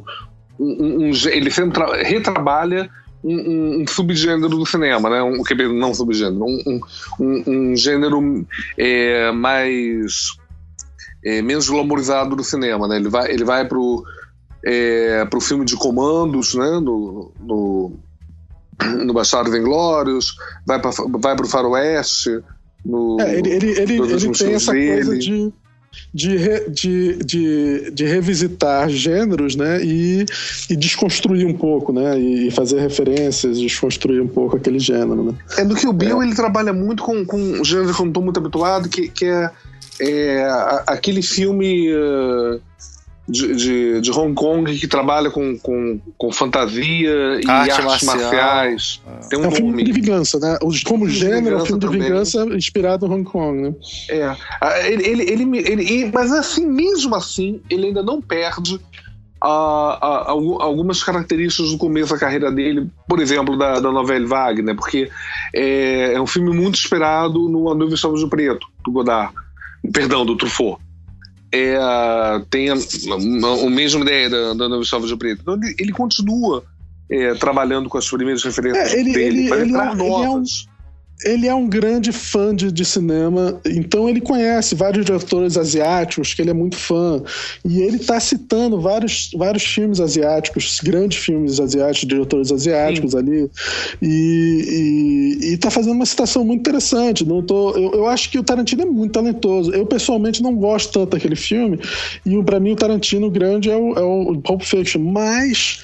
é, tem momentos fantásticos durante o filme, tá entendendo? Eu vejo vários momentos do filme que são incríveis e, e citações e a utilização de, de, de trilha sonora do filme também é muito, é muito deliciosa. Eu, eu- eu prefiro, adoro ouvir a trilha sonora do Pulp Fiction. Do, Assim, do a Kill trilha sonora é muito 2. boa. Ele, inclusive, fez A músicas. do 2 é ficarem melhor famosas. ainda, Ricardo. A do 2 é melhor ainda. Eu, eu sinceramente, fiquei Boa muito é a do decepcionado. 2, a do 1 é ruim. Fiquei muito decepcionado com o Kill Bill. E eu especialmente não gosto do Kill Bill 2 por, por, do, por causa do, do final do filme, do- quando o Bill aparece e o, e o diálogo. Pô, do Bill, spoiler eu acho do muito Ricardo, forçado. Ah, não tem- ô Ricardo. Cara, eu tô, tô- você não tem Inclusive- ideia. Não, como- inclusive no Acho que eu vou Bill- morrer sem ver esse filme. Não, mas você sabe que tem um diálogo que eu considero brilhante, que eu gosto muito, que é totalmente Tarantino, que é do que o- quando o Super-Homem? Bill do Super-Homem. Aquilo é ótimo. Eu gosto daquilo demais. Aquilo é muito bom. O Super- Eu é muito bom. eu acho ridículo aquele Você não aquele- gosta, eu acho a adora coisa mais aquilo. forçada que eu já vi na minha vida. Não, isso é legal, isso é uma teoria sobre o Eu Super-Homem. legal, acho, eu é acho muito legal. legal. É, É cara legal, Tarantino. Mas eu tô falando do cara que fez Pulp Fiction. Não tem um diálogo em Pulp Fiction que eu acho ruim. Esse filme tem diálogos ruins. Cara, e, o e Pulp- demais. Ah, Olha E só, a partir de Pulp Fiction tem vários diálogos que eu acho ruins em todos olha os só uma filmes coisa. Tarantino. O diálogo que tem no True Romance, no Amor Queima-Roupa, onde o Dustin Hoffman tá, vai ser assassinado pelo o Assim, Hoffman não tá nesse filme. Não, eu Dustin tô Hoffman falando, tá. eu tô falando só pra gente pensar no que que é o que que é um puta diálogo, tá certo? Sim, cara, mas Dustin Hoffman não tá no filme. Dustin Hoffman, não, é, Dustin, eu falei, eu quis dizer Dennis Hopper. Eu não falei Dustin bem. Hoffman. Falei Falou, Dennis falou, Hopper. falou, falou, não, falou o Dustin Hoffman. Mas Falei tudo Dustin bem. Hoffman, desculpa. Falou. Bem, é o, é o Hopper. E aí ele, ele e o, o Christopher Walken, que faz um mafioso, estranhíssimo o Christopher Walken fazendo um mafioso, mas tá ótimo. Mafioso italiano. Mafioso Tá italiano. É, o italiano. é, é, e aí ele, ele vai falando toda uma teoria sobre por que, que o- os italianos têm cabelo preto, porque é, os mouros, que ele vira assim, que são negros, né? Ele faz toda coisa racista, assim. é, comeram tanto as, as, as italianas que Ah, é cabelo preto. Cara, e ele, e ele esse diálogo, depois o cara fica tão ofendido é, que mata ele. É, cara, essa cena é fantástica. É Esse é o. Tarantino, mas a do cara. relógio é melhor. A do Ele não precisa relógio. nem não é. dirigir o Não filme, é, o diálogo. não é, não. Eu gosto não do acho relógio. melhor. Não, Não acho, acho. eu gosto mais do Não, relógio. não relógio, não- mas não acho mesmo. A do relógio é boa, a do relógio é boa, mas não é, É melhor. boa, do mas, relógio é essa é muito melhor. boa. Essa, A do relógio é Não, bem essa eu legal. me lembro dessa. Eu me lembro dessa do cabelo. essa é um dos maiores diálogos do cinema, assim, cara. O cara conseguiu escrever alguns dos maiores diálogos do cinema. Então, quando eu vou ver o, o Kill Bill, cara, realmente. Não, mas você não viu do Superman, você não pode dar palpite. Olha, a, Cara, cena do, a cena do relógio ela é tão legal que ela chegou a ser publicada, ah, só, só um monólogo, é, chegou a ser publicado num, num, num livro de antologia sobre. é, foi publicado no Brasil, inclusive. Eu traduzi alguns contos, mas não esse. No livro de, de antologia é, sobre Pulp Fiction, entrou como, como, como um texto do Tarantino só o, o monólogo do, do relógio, É, que é uma mas, mas- história. mas tem que lembrar, mas é, É. porque ele tem começo meio e fim. É uma cena que termina em si. Exatamente. Enquanto que do outro, da, o outra, a outra cena, Christopher Walken também, é, é uma cena, é um, é um momento dentro de uma cena maior. Então não, não, não faz sentido. Mas é, é- é- os dois são fantásticos. Agora, Hoje, o- hoje em dia, só uma coisa, viu, Léo? Desculpa te interromper. Só, pra, só pela didática, Ricardo, só pela didática. A cena do relógio é, a é- é no Pulp Fiction, tá? Pulp o Fiction. Christopher Walken conta a história de como é que ele traz um relógio para um menino lá que o pai entregou para ele. Quem puder assistir, veja que é maravilhoso. Quem A nunca outra viu. cena é no Amor a Queima-Roupa. E a outra cena que a gente estava falando do, Do Amor a do a Queima-Roupa. É, Também dia, com Christopher Walken. Também com Christopher Walken. Essa, ele inclusive, ele faz uma crítica fantástica ao racismo italiano, né? Que existe com os negros, quer dizer, é, é antológica, né? Mas fala, Léo, desculpa. Não, não, é, mas a cena, desculpa, no Kill Bill eu não me lembro de nenhum diálogo que ficou comigo. E você pode falar do Super-Homem, que seja diálogo. Eu acho Seinfeld fez melhor sobre o Super-Homem do que. Não, mas do Super-Homem, mas não ficou com você? Você não lembra dele? Pra mim, eu me lembro eu desse lembro, diálogo. Eu lembro vagamente. Eu lembro vagamente. Ah, É, o Kill Bill é um filme que eu lembro mais pelo, pelo visual mesmo, pelo, pela, pela, é. pela construção é, é, é, visual mesmo. Tipo a cena da, que- da, da noiva se recuperando do, do coma, se mexendo. Os filmes dos anos 90 do, do Tarantino, todos eles você Exatamente. leva diálogos pra casa. Os filmes dos anos, no- depois dos anos 90, eu não lembro nenhum diálogo realmente. Não, fora do, do Kill Bill, eu lembro, eu lembro sim de alguns, mas é, dividendo só aí o Kill Bill, que pra mim, por isso eu até falei que eu achei que era, que era um filme de exceção dele, é um experimento visual. É um filme, é um filme muito baseado em, em, em cenas visuais. Tem diálogos, Ah, tem, cenas longas de diálogos, mas as cenas principais que, que você traz pra casa é, É, são, não, são cenas dúvida. como aquele combate da noiva com, com, com Isso. é. 30, É. 30 pessoas. Não, que- é, é- é muito icônico, né? Por que exemplo, acabou sendo muito marcante para o cinema de ação americano. Você vai ver aquilo. é, não sei se eu estou aqui é, botando fora de ordem, mas depois é referenciado em Matrix. Né? Então eu acho que. que Você é acha muito que é importante. referenciado em Matrix? Bem, não Você pode ser acha? reverenciado Matrix. Matrix foi feito antes de, foi de, feito de, de antes. Kill Bill. Não, tô falando. É, eu eu, acho- eu, não sei se está fora da ordem, mas eu já vi em vários filmes uma, uma- alguma cena como aquela da, da noiva contra, contra, contra a quadrilha que, vai, Não, tem, que tem. fica Ele entrando pessoas. Mas já é, um, já é uma referência à, à estética de filmes japoneses que já É. tinham aquilo. Ele, ele tá é certeza, diretamente. mas Pra passa mim, isso ter não- aquele tipo de cena em filmes americanos. Tudo É. bem, mas eu, olha só uma coisa, o que eu acho, concordo com o Léo. Eu estou me referindo ao, ao segundo Matrix. Silvio, olha só, ele, ele já tinha nos anos 90. Ah, tá certo. Segundo Matrix tem a ver a quantidade, lutar contra 100 pessoas, né? Uma coisa de desenho. Deixa, Olha deixa só, eu- uma coisa que eu acho é o seguinte: ele já tinha nos anos 90 lançado, é, inclusive, diretores é, chineses no, no mercado americano, como o caso do. Como é que é o nome dele? Como é que é o nome dele, Léo? O John Woo. John Woo, exatamente. Então, assim, ele praticamente lançou o John Woo no mercado e começou a ter essa coisa de- da da aproximação com a estética chinesa, especialmente de. Sim. Não, de japonesa também. Japonesa. Japonesa também. é, e aí, é, e aí, assim. Então, pra mim, quando eu vejo isso, eu já tô saturado dessas coisas, então o filme não tem esse efeito em mim. Mas uma nova geração que não, não tinha tido esse contato nos anos 90, eu acho que o efeito foi, foi assim, fantástico, né? As pessoas. Não, não, é, um- é um efeito fulminante. É, em, relação, em relação a essa coisa fornecendo- visual, é rapidinho, rapidinho. Em relação a essa coisa visual, também um exemplo de aula, eu, eu tenho um exercício que é fa- refazer cartazes, né? Em isso. de design. É.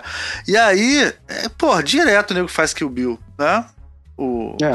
Por quê? Porque geral, tem muitas gosta- imagens icônicas também, é uma coisa icônica, aquela roupa amarela. Então o cara vai fazer um cartaz minimalista, tem milhões de ideias que ele pode tirar de Kill Bill pra fazer o cartaz, entendeu? É, eu acho que ele, ele pra, eu, eu tenho sentido o pessoal que gosta de cinema e é mais novo, o que o Bill foi um filme muito importante. É um filme. Agora, eu vejo também o contrário acontecendo a partir do Kill Bill, é, de, de muita gente que, que começou. Acho que não é o caso exatamente do Léo, porque ele não falou isso, mas muita gente começou a desgostar do Tarantino, começou a apontar o Tarantino como um copiador de filmes, né? começou a, a, a encontrar as referências do Tarantino muito claras é, nesses filmes que o Tarantino, chineses e ori- orientais que o Tarantino começou a apresentar, né? As pessoas foram lá ver, ah, tá, qual é o filme que ele está falando que é referência no Kill Bill? essa- foram lá e encontraram cenas iguais. Então, Essa fama de copiador do, do, do Tarantino já vem desde de Reservoir Dogs, né? Desde o primeiro Sim, filme dele. certeza. Mas eu acho que pro Porque- mainstream começou a ser mais, mais É. forte com, quando entraram os filmes, quando ele começou a se referenciar aos filmes orientais. Mas eu isso eu não vale a vejo pena- problema nenhum disso. nisso Não, eu vejo, eu, pelo contrário, eu acho, eu acho que é, é- faz parte do trabalho do Tarantino Sim, de, de- de divulgar essas, essas ideias e essas visu- coisas que ele É uma teve. contribuição dele ao cinema, né? Exato. À Isso. cultura cinematográfica. Isso. Uhum. Isso aí. Agora, uma coisa que, gente, pra, pra gente passar do que o Bill. é, nessa época ele produziu o Albergue, ou é impressão minha? Albergue, que é isso? Albergue é aquele filme da Hostel. Hostel. É dele, a produção? Ah, ele produziu, ele, Ele produziu, produziu ele o filme. produziu o filme. Eu, eu não sei se foi nessa época, mas ele produziu The Hostel. Eh, Inclusive no, no DVD, os comentários vêm de um comentário do diretor e dele, os dois comentando o filme. É, é um interessante. filme que não sei como é que é a reação das pessoas hoje em dia depois que tem a centopeia humana, esses filmes assim de é, ele meio que dá uma dá uma carga forte que a gente chama de é, quase como se fosse pornô terror, né? Uma coisa assim que você É, fica horror porn. né? É, horror porn, exatamente. Eu acho que ele é um filme importante nesse, nesse sentido. É um filme que eu passei mal quando eu vi. eu nunca tinha tido passado mal vendo um Eu, filme. na realidade, quando vi o filme, eu me surpreendi porque eu, achei, eu achava que o filme ia ser muito ruim. Todo mundo tava falando do filme, e eu achei o filme até bastante divertido e, e- e me, me identifiquei com o personagem principal, que eu não esperava. Agora, o, o Eu gosto do interessante é Berg que é, 2. É, mas eu acho que isso daí é, é um pouco dessa fase dele que ele faz o é, Planeta Terror e a Prova da- de Morte.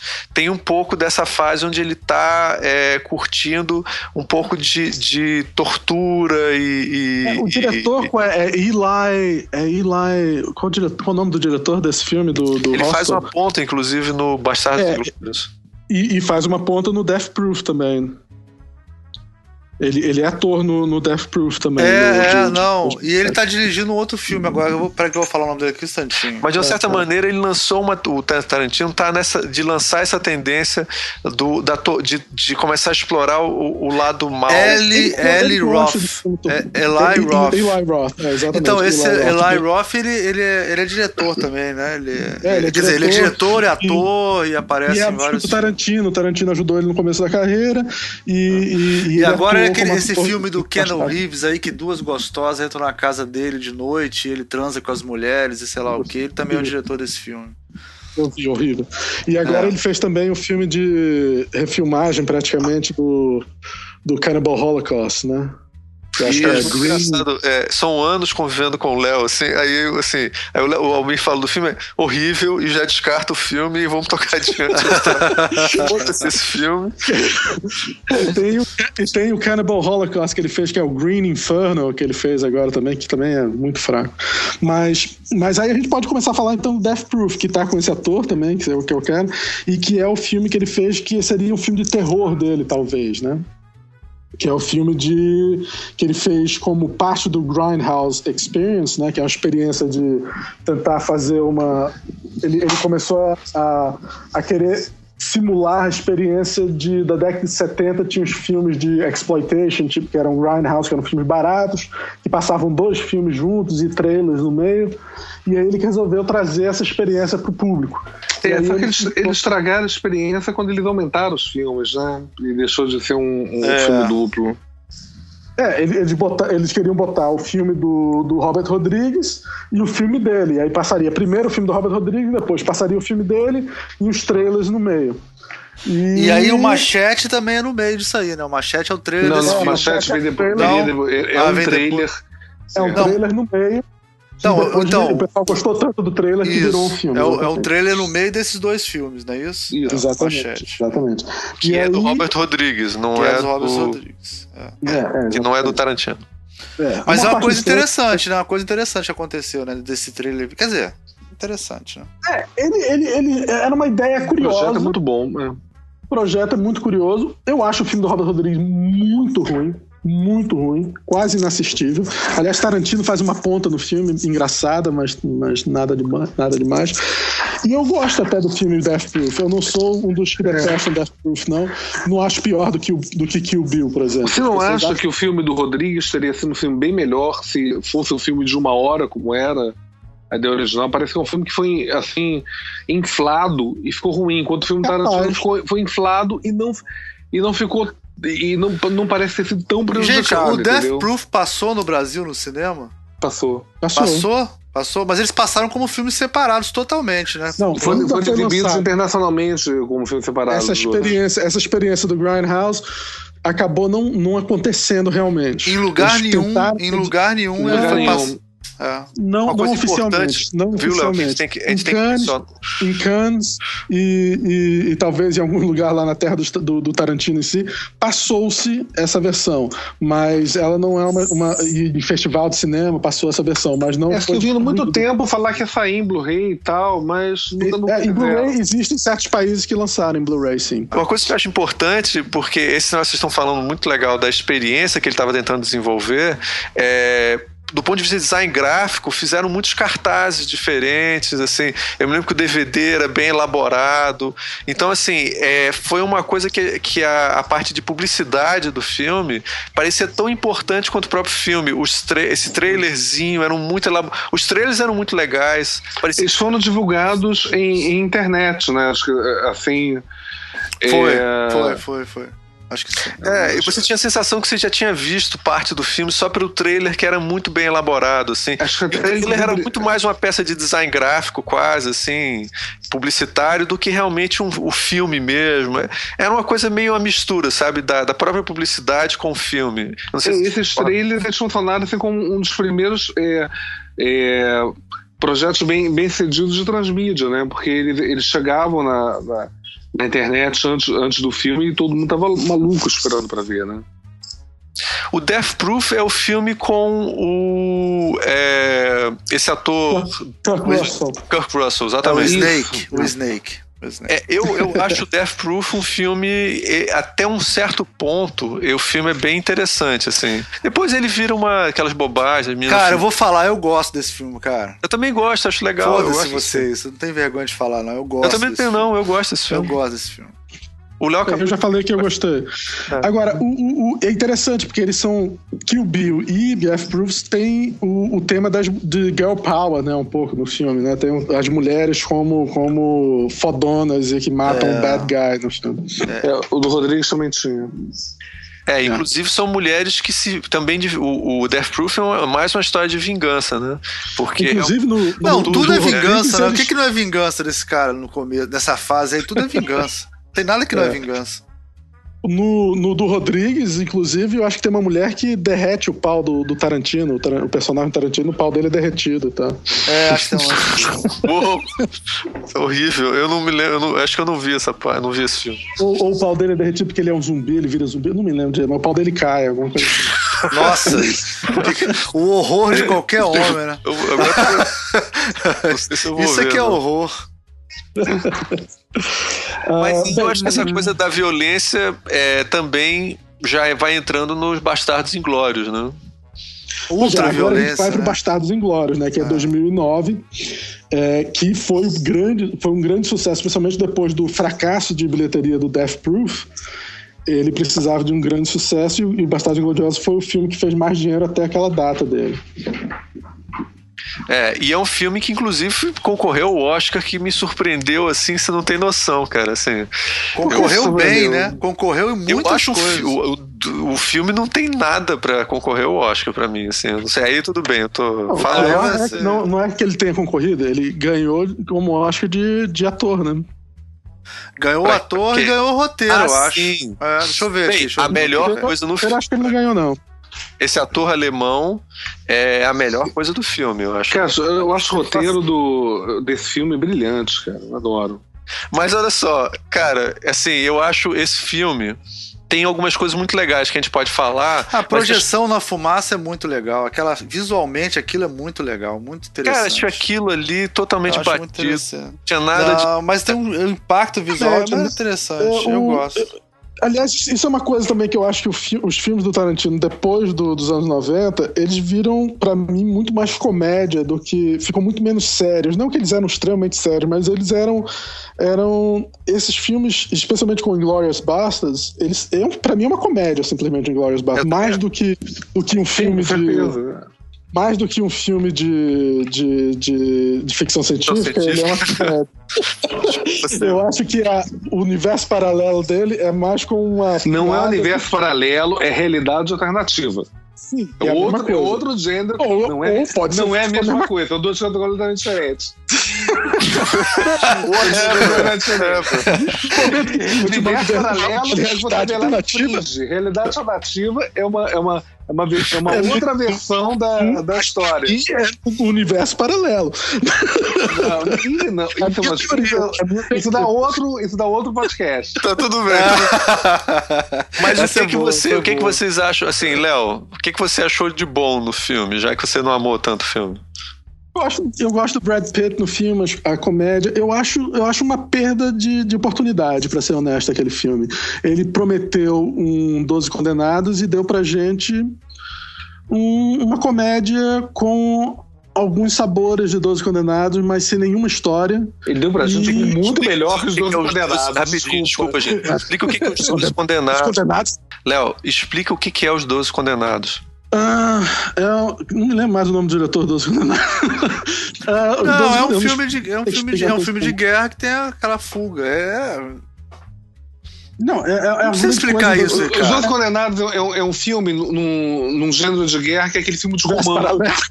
Não, não. não. Que, é um filme de, que é um filme de comandos. Os filmes de Isso, comandos, clássico. eles frequentemente ele, ele, ele, ele- eles chegam perigosamente perto de reescrever a, a, a, história sim, tá? Mas não, não nesse nível aí, não. Porque eles geralmente eles colocam o, uma, uma, uma ação militar é, pequena, né? De, de, de, um grupo, de um grupo suicida que vai lá e tenta é, é, é, luta contra o macro, né? Uma coisa assim, tipo o filmes de comandos famosos. É, é, os Caras de Navarone, Comando 10 de Isso, Navarone, isso. Os Doze Condenados. É, E, e o Inglorious Bastards italiano, que ele disse que também ia ser uma refilmagem, e não tem nada não tem a nada a ver. ver. Esse eu não, filme eu não italiano. conhecia. Eu fui ver o, o, o italiano na época, baixei pra pra comparar e realmente um- Não tem nada a ver. Nada é, a ver. Uma, é uma bosta o filme italiano. também. É, é. Filme ruim. É, esse filme, é, ele, então, ele entrou na fase dos filmes de terror, agora ele está entrando numa fase de filmes é, de guerra, né? E aí você vai entrando em todos aqueles filmes de guerra, inclusive eram os filmes que a gente assistia muito sessão da tarde quando era garota. assim. É, ele tá indo numa fase de resgatar gêneros de cinema. Né? Ele foi, ele, ele foi no- na, na guerra e foi. uh, Foi dos Faroeste. japoneses, orientais, é, é, filme de terror dos anos 70, é, B, e agora está entrando em filmes de guerra, inclusive muitos filmes Não, B entrou de num guerra. filme de guerra, né? Entrou num filme É, de guerra. num num filme de depois ele guerra, foi pro faroeste. Ele fez dois faroestes. É. E foi dois faroestes. Bem, aí, a Quando gente ele pode vai ter. nesses gêneros, ele trabalha com diretores que são fetiches dele, né? Como dos faroestes, ele vai no Sérgio Leone. É, figura, De tem guerra. curiosidade de saber. De guerra, ele simplesmente entra na porra louca, porque eu não sei nem quem seria a referência aquele filme. Samuel Fuller. É, É, né? Só que. Tem bastante coisa do Fuller. Tem. é, eu acho muita referência. Eu ne- nem consigo entender porque vocês não gostam do. Você sabe o que, que eu gosto menos no Massa. filme? Ó, Silvio, Eu- depois do negócio do Hitler, o que eu gosto menos no filme é toda aquela coisa sobre o cinema francês da época. Adoro aquilo. aquilo, cara. Putz, O negócio da, da- da- o negócio do ídolo criado do do, do, do- é, do personagem todo fictício que tem lá do, do alemão, adoro aquilo. você é mais cinéfilo do que eu, cara. Eu não. Adoro aquilo, nossa. Tô aqui. uh, O resto É, eu não, tô querendo defender, mas vez, depois no final a gente vai fazer um de de scout. novo. Depois a gente faz um Pois é, scout, cada aí um diz seu, tem- seu aí- filme então predileto. Vamos pular, seu vamos filme... pular pra carreira do rapaz e a gente vai pro Django, ok? Django Unchained, Django Livre, né? E, e que virou, que é o maior sucesso da carreira dele no sentido de, de dinheiro, né? Pelo menos. Ele fez muita, ganhou muita grana com esse filme, acho que fez, fez o dobro do, do dinheiro do, do Bastardos Ingloriosos. Que seria. A, a, a- primeira vista, o filme seria uma refilmagem, né? Porque estava trabalhando com. Com, com o personagem Mas- lá do Franco Nero, né? O, do- É. o, o Django, Django. mas ele foi numa direção totalmente diferente. Né? Não, é, como, como sempre, como sempre, ele engana a gente, que nem Bastardos. Gloriosos era para ser uma refilmagem de um filme. Isso. Ele, ele não fez a refilmagem também não fez o que ele prometeu, que era um filme de, de, dos Doze Condenados, uma versão dos Doze Condenados, que nem o trailer prometia.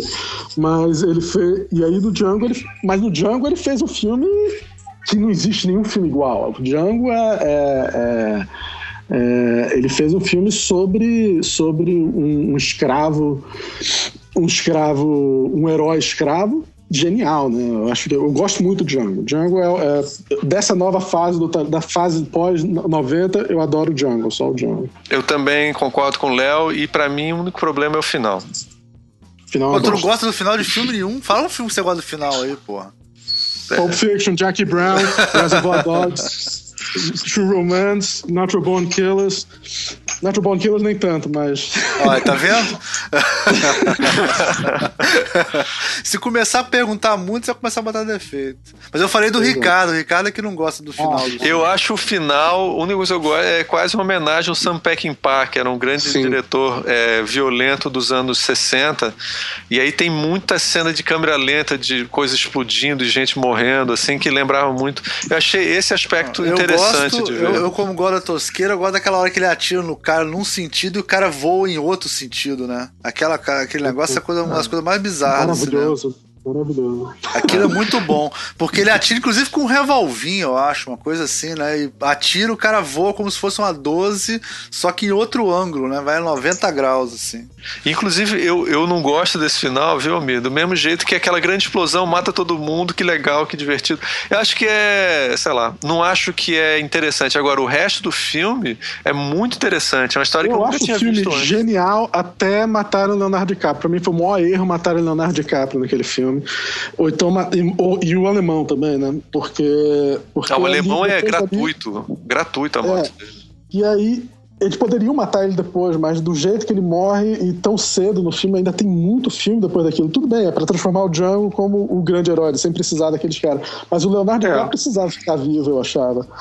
Então é. Pra ter o é, um confronto, né? O confronto é, com o vilão no final, você acha? Não, não, eu, eu acho muito maior. Eles botaram o, o, o negro como sendo o malvado, né? Que é o, o Samuel, Jackson, Samuel Jackson. Sendo o verdadeiro cara por trás do cara. Mas não convenceu. Eu achei que o Leonardo DiCaprio estava tão bem naquele filme, tão bem, mataram ele gratuitamente, depois continua o filme sem ele. Eu não vejo, eu não vejo grandes, grandes vingança sem, sem, sem o Leonardo DiCaprio. É, ele procurou ali uma virada surpreendente, né? E não conseguiu, né? Que também sei, faz parte do estilo dele, né? Faz bem, parte do estilo dele. Faz parte o... do estilo dele, todos os filmes dele O Tarantino é um dos diretores que eu não vejo questionando muito, não. Quando eu, quando, quando eu assisto, eu tô mais curioso em ver o que a cara tá fazendo do que em ficar vendo se realmente é um, é um, é um filme coerente, se é realmente um bom filme, mas interessado na autoria mesmo, ver como é que ele tá. Oh, mas, mas eu curti é, bem esse é... filme, eu curti o Django. Eu adoro Django, adoro Django, mas eu tenho problemas com o final. Eu, eu gosto mais do filme que a gente vai falar agora. Então vamos Você falar gostou? sobre... Então, ok. Chegamos no Hateful Eight. Né?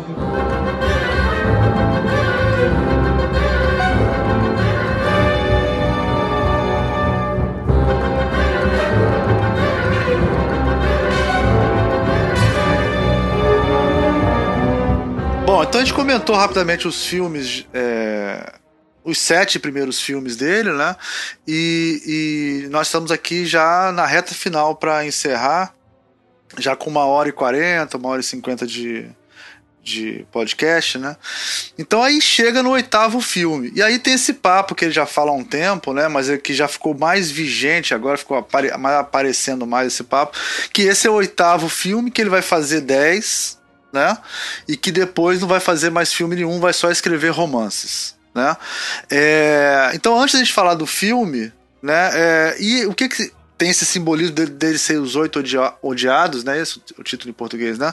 Os oito odiados. É... Isso é marketing, assim, esse papo de oito filmes, de dez filmes, que ele vai parar depois e fazer? O que, que vocês acham disso? Acho que é um projeto autoral. Ele, ele, ele é ele é um cara assim meio. É, meio fetichista, né? Ele, ele, ele, tem umas coisas assim. Sei lá. Ele, eu tenho essa impressão que ele planeja muito a obra dele. Não, não, não, não me parece estranho ele querer. Ele ter um número determinado de filmes que ele queira fazer.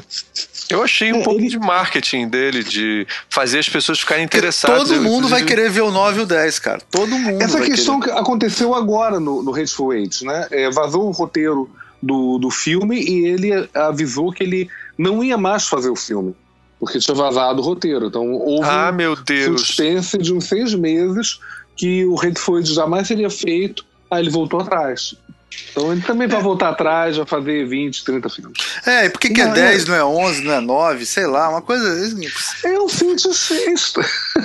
Não, não, faz, faz sentido, faz sentido. Ó, o- a ideia dele é o seguinte: o 10, o número 10, é pela quantidade de tempo que ele demora pra fazer cada filme. Ele tá com 50 e poucos anos. E ele não 50, quer fazer é, filme 52. depois dos ses- ele não quer fazer filme depois dos 60, porque ele acha que um diretor não, não tem diretor bom que faz filme depois de 60 anos de idade, é muito raro. E ele é um estudioso de- de- da carreira dos diretores e tudo mais. E ele desenvolveu essa teoria, e ele deveria ter essa teoria desde garoto, e ele quer, não quer mais fazer filme depois de 60 anos de idade, porque ele acha que só vai fazer merda. Então ele disse que, pelo tempo que ele tem, ele não vai fazer mais do que dois filmes antes de, de, de aposentar como diretor. E ele disse que ia deixar de fazer, ia, ia passar a fazer, escrever livros e, e passar a fazer peças também. Tanto é que ele, eu acho que o próximo projeto dele vai ser uma adaptação do, do Hateful Eight para, para teatro, que ele quer fazer, já disse até. Gente, já imaginou se vira um musical, filmar. musical da Broadway, do Tarantino. Eu tenho, eu tenho uma teoria sobre isso, eu acho, quer dizer, uma teoria não só especificamente sobre isso, mas sobre o Tarantino, eu acho que ele, ele gosta muito de coisas totalmente politicamente incorretas, que são difíceis de ser colocadas em filmes, entendeu? E, e, sei lá, acho que ele, ele gostaria de botar o Leonardo DiCaprio transando com uma mulher, fazendo sexo explícito. Ele gosta dessas coisas. Ele é meio Por que pervertido você e ele, essa conclusão? não, eu, e eu acho que ele usa esses filmes pra colocar essas perversões dele pra fora, assim. Ele gosta muito disso. Só que ele tem que É, fazer de um ele- jeito mainstream, né? Ele tem que fazer de um jeito mainstream, porque senão não. não, não, não, não A rola. perversão dele que ele admite é, é, é que ele gosta de pé, né? Pé de mulher. Ele, ele é fanático por pé de mulher. Que o Bill. É, que o Bill, né? É. Não, tem uma cena famosa no, no é, Jackie Brown, que é Jack o pé Brown da. também tem. É Ela- verdade. é, E tem no Pulp Fiction também, o pezinho da mulher dançando, assim. É, É, e eles diz- tem, uma, tem subfoot, massa- sobre massagem de pé, né? No Pulp Fiction É, no Pulp famoso, um Fiction. di- diálogo enorme sobre isso. Massa- Massageando o pé da, da Mia Wallace. E o É, oitavo? O que vocês acharam do oitavo filme? aí? Vamos falar. Eu adorei o filme. Você adorou Eu não filme? adorei. Eu não adorei, mas achei bom.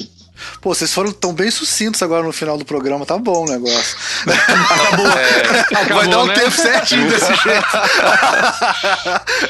Cara, olha só. Diferentemente do, do, do, do meu colega aqui, o Silvio, eu, eu não consigo ver o filme e simplesmente aceitar o que tá na minha frente e não pensar sobre as coisas. Principalmente no filme onde. Que pariu, Porra, caralho! é Que falei coisa delicada que você Não, falou você falou agora. que você falei assiste o isso. Tarantino. Ainda bom que Você falou que você assiste o Tarantino pela, pela forma dele, mas que você não vai ficar pensando nesses detalhes de como é que ele. Léo, como Léo, é que ele eu só vou. Não, não, não. A, a gente só o vai perdoar. mim, É um cara a que gente- já provou que é um autor, e é um cara que eu tô interessado em ver qual é a obra que ele, que ele, que ele apresenta. Eu não vou, eu não vou ficar pensando, ah, não é um filme que eu gostaria Ô, de ver. Silvio, Tipo faz assim, muito tempo. eu fui, faz muito tempo eu que fui esperando ver. Quando vi o trailer dos Entediados, eu achei que ia ser um, um filme aberto.